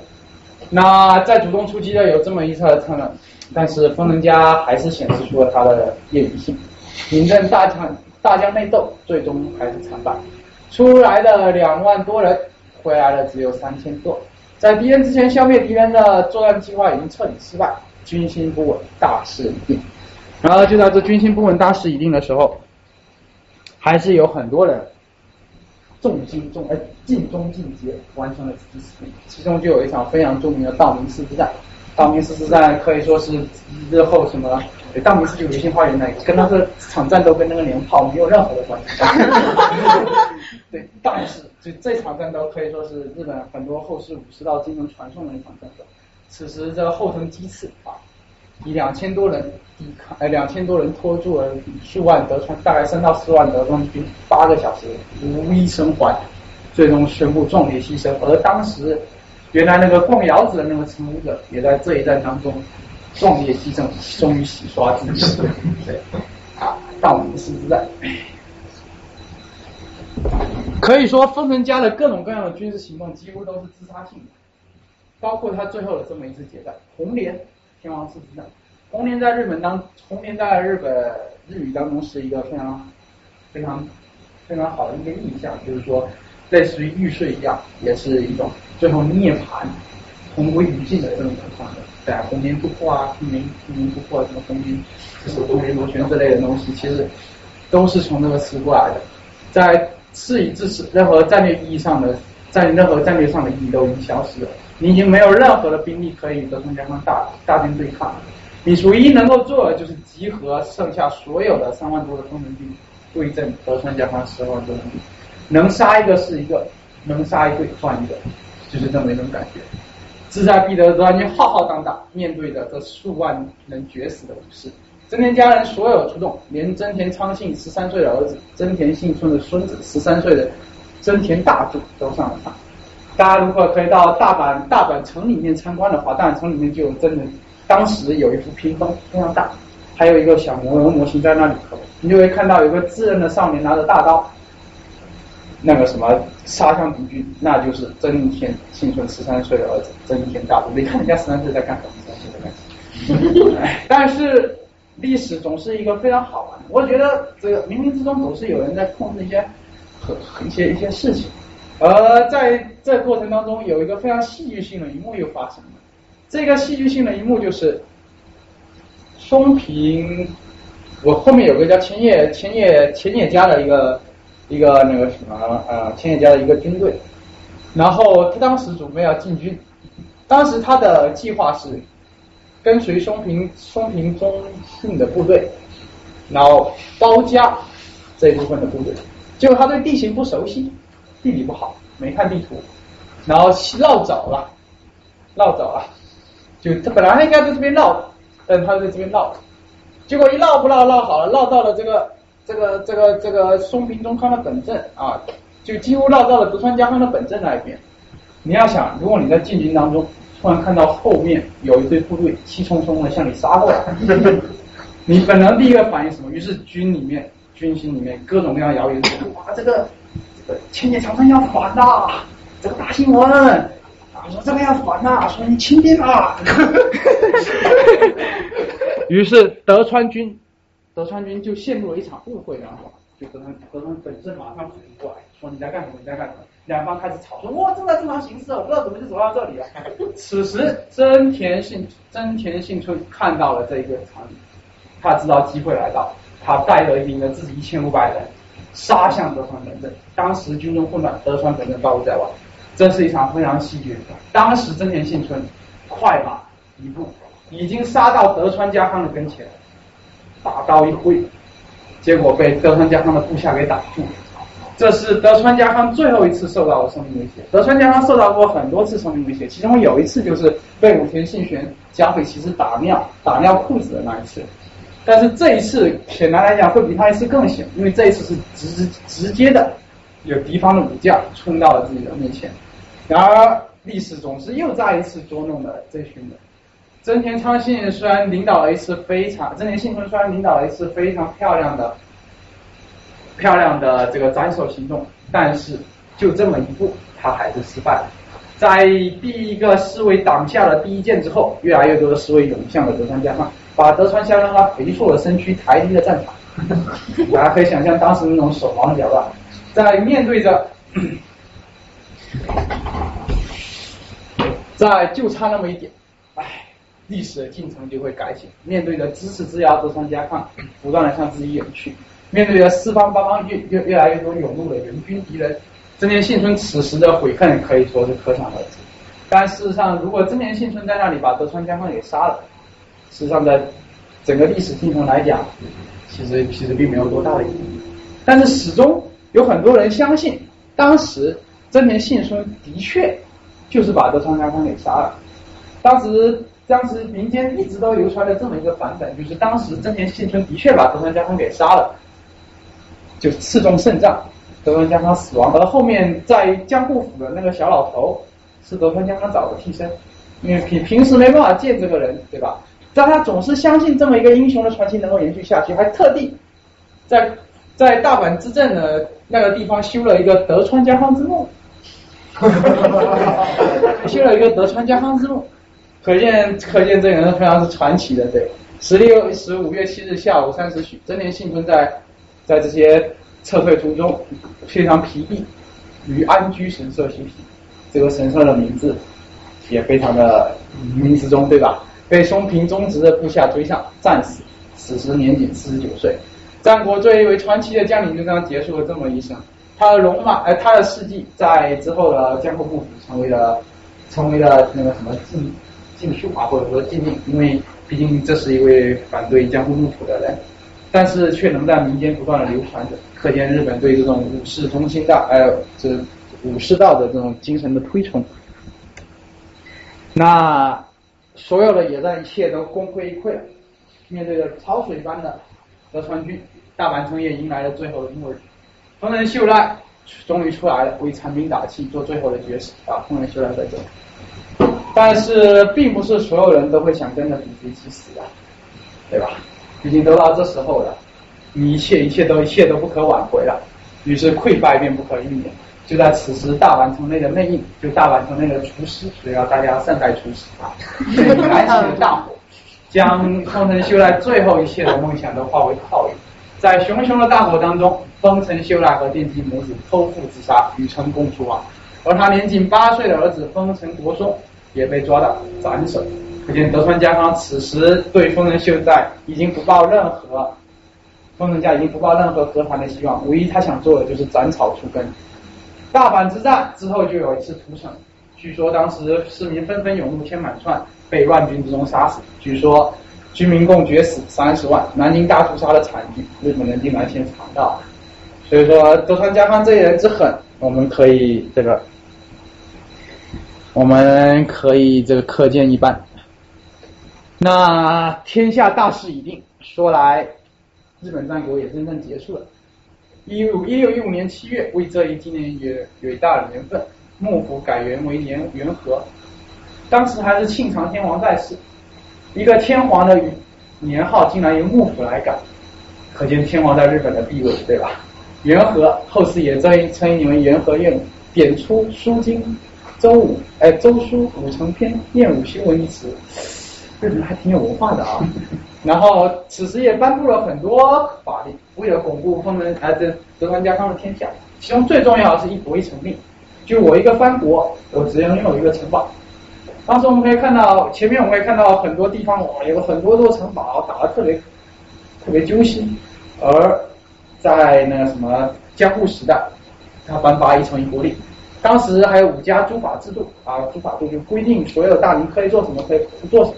但是还有个很好的一个制度叫 rotation，就会他们会做一个 rotation，所有大名会做一个 rotation，就是说大名有一年的时间会在江户做各种各样的文职，还有一年的时间会在自己的领地，就不断的在自己领地和江户之间 rotation，这个就是防止他们自己在地方做大，对吧？这就有各种各样的东西。德川家康终于彻底的安心了，他终于可以彻底的安心。但是我觉得日本战国真的是非常好啊。上天从来没有给任何一个安心的人，织田信长快在他快要安心的时候，给了他一次本能寺之变；在丰臣秀吉已经安心的时候，给他上令给他吃，干嘛让他去打了文禄庆长之役；而在德川家康终于要安心的时候，在第二年二月，独德川家康突然因为胃疼衰落马下，不久病情急速恶化，在四月份，这位伴随着战国巨变历经织田信长、丰臣秀吉，隐忍到最后的真正的赢家，就这样永远闭上了自己的双眼。自此，日本迎来了两百多年和平的江户时代。直到一八五三年，美国人佩里带着黑船打开了日本国门，开始了明治维新的时代。好，这边右边是一张图，是一个日本人画的一个图。这两个是织田信长和织田信长他老爸。那他这图的意思很明显了，织田信长之前他像他老爸正在打面打糕，丰臣秀吉把他画成一只猴子。正在和面，讲话挺像的，其实。最后德川家康在那里奸笑的吃了饼，其实这就体体现了战国三英杰之间的关系。织田信长为纷扰的战国打下了一个坚实的一个霸主的基础，丰臣秀吉继承了他，做大了天下。最后由德川家康获得了这么这一切的赢家，这就是整个日本战国在后期的最好的概括。那关于这三个人呢，我们其实有很多可以说的地方，其中就有一句话，有一个话说，几乎所有日本人都会知道，就是有关一个杜鹃不提，何使之提的问题。就有人问说，哎，如果杜鹃不提，如何使用它提呢？日本流传的有这么一句话，之前经常说，哎，杜鹃不提，则可杀之。如果它不叫，我就杀了。然后丰臣秀吉说，杜鹃不提，可寻诱之，我可以循循的诱导它，我循循的这个引诱它，让它叫出来。德川家康说。杜鹃不啼，唯静待之。我只要慢慢等它叫出来就可以了。这也体现了这三个人在战国时代的迥然的不同。织田信长果断勇猛，但是又残暴暴躁残忍。你看他杀过多少人，对吧？火烧火烧严立寺，对吧？丰臣秀吉善于攻善于公信，用自己的谋略服了天下。德川家康隐忍数载，后悔无数，后悔无数，最终却修成正果。三人性格迥异，为战国的故事增添了许多色彩啊。应该是色彩，不是故事。那最后我们 回去，因为毕竟都是打仗，对吧？所以说还是把这个《三国演义》这个给翻出来了。滚滚长江东逝水，让花淘尽英雄泪。是非同在两中中，青山就在古都西洋。这个我就不说了。哎，古今多少事都付家人用。我们在前面讲座回顾了战国三英杰的故事，这三个人通过从小的秘密经历连接的讲经业战，斗争对话，最终尘埃落定。不知之前现场分析在看到自己就职德川家康最终一统，完成自己未尽心愿时，又又是一种什么样的心情呢？嗯，是死人知道的事情，对吧？最后我们再总结一下政治史上啊，我这也不想说了。日本战国其实是日本政治逼病的一次总爆发。大家可以看到，日本战国十万其实就是因为分封不均、流破化，有各种各样的下克上意识形态这个不同，而而铸铸成了一个总爆发。它促使了日本统治者对做做出对政治制度改变的探索。经济上，日本战国直接将国家生产推入了崩溃的边缘，跟文革差不多啊，是一场非常可怕的灾难。但是又是日本中世纪经济最为活跃的一个阶段。当时发展出来的贸易，让葡萄牙和西班牙和英国人赚了狠狠的赚了一笔，也为东亚的许多贸易注入了活力。然而德川幕府之后采取了锁国政策，又使整个东亚恢复沉寂啊。军事上，日本战国可以说是意义是非凡的。它是第一次大规模的以热兵器为主的作战，它为热兵器的初级战法奠定了厚实基础，提供了无数非常珍贵的战例，包括三段机，包括火枪如何对付骑兵。这也促使了很多到后面很多欧洲人听闻这些战法之后，要么独立发明，要么仿效它，最终让火器成为了战场上的主角。然后对后世日本军队的。编制战术有非常深远的影响。大家可以事实上，大家如果仔细研究一下日俄战争、抗日战争日本军队的体制的话，你会发现在抗日战争当中，日本军队的日军的编制其实还是仿效日本战国时候一倍一倍的这么，只不过他们是一个小队一个小队，每个小队都有不同的不同的那个什么武器，对，然后那个什么，对，那不同的武器互相互相补充，所以说他对日本的战术方法有很多影响。而文化上，我觉得对日本影响更深远。在战国以前，日本的文化基本是承袭中国，做出改进，这种非常古风的文化，它叫它古风文化，就是非常崇尚一种华丽的、一种时节的这么一种东西。大家可以看，非常娘娘娘娘腔，什么什么各种各样养男男童啊，这种东西都有。但是战国时代让日本出现了一个巨大文化断层，在这之后，原先日本模仿学习中国的文化的那些东西渐渐散去。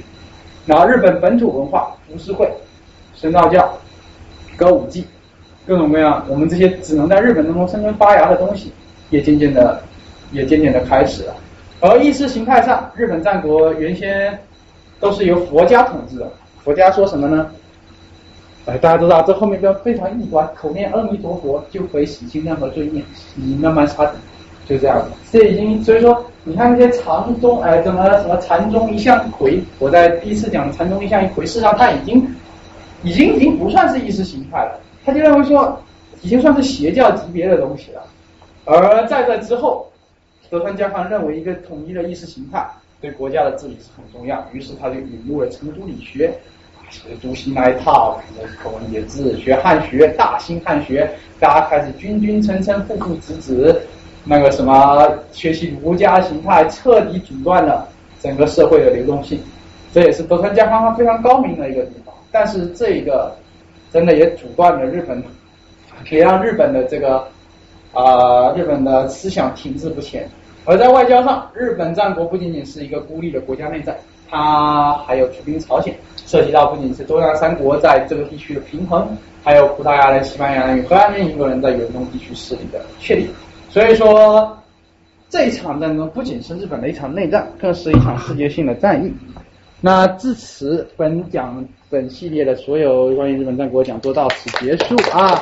非常感谢大家的支持。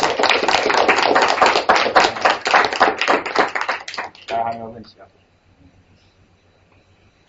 行，那就说。你刚才最后做那个总结，总结的非常好。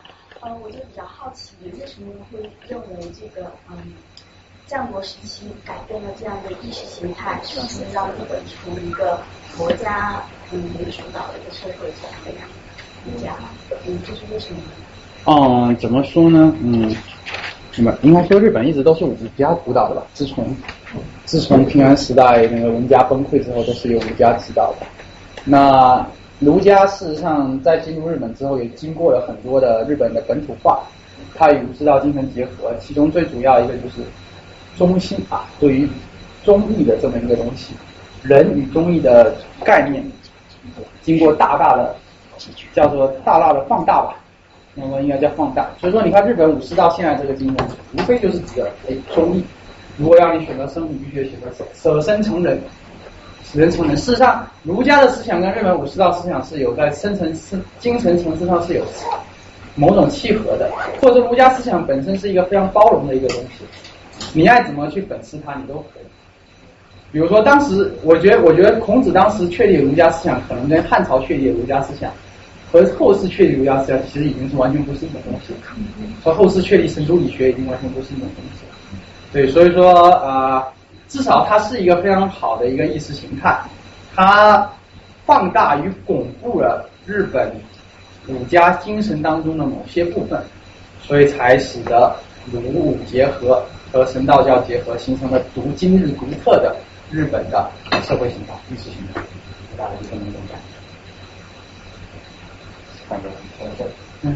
想问一下，就是说，别人说这个呃，日本的天皇说是连续统治日本有一千一千年的历史，对，还有一说是有三千多年。你们这里打的这么厉害，为什么去天皇这个开这么作用呢？呃，天皇在日本历史当中几乎从来没有起过任何的作用，他更像是一个祭司长。为什么呢？因为日本天皇，如果我们去探查他的历史，天皇史又是一又又是一次讲座，对吧？如果我们探查天皇的历史的话，你会发现。天皇他最初是由女巫祭司长演化过来，他的神职神职的那个什么神职的意义远远大于他的世俗意义，神权的意义远远大于他世俗权利的。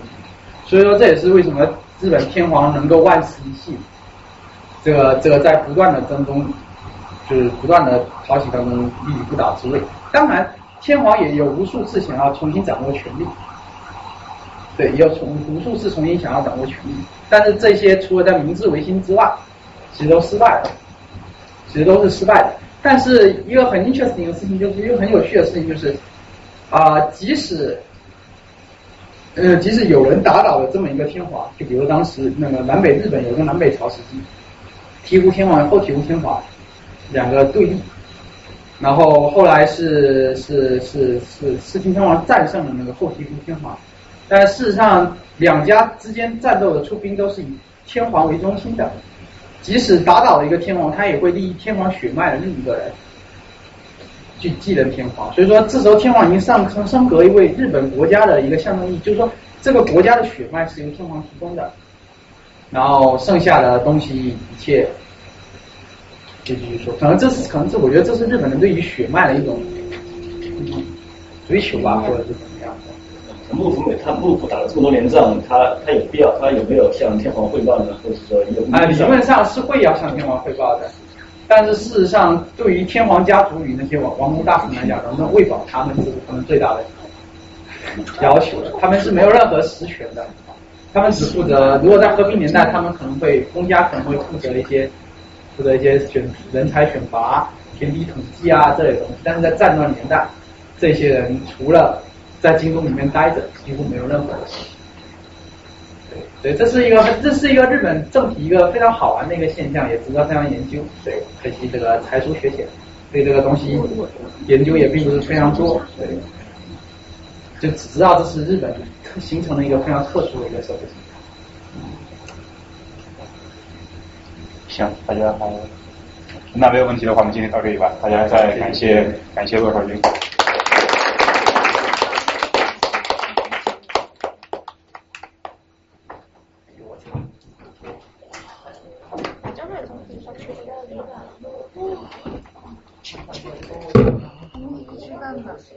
你想去读个韩语？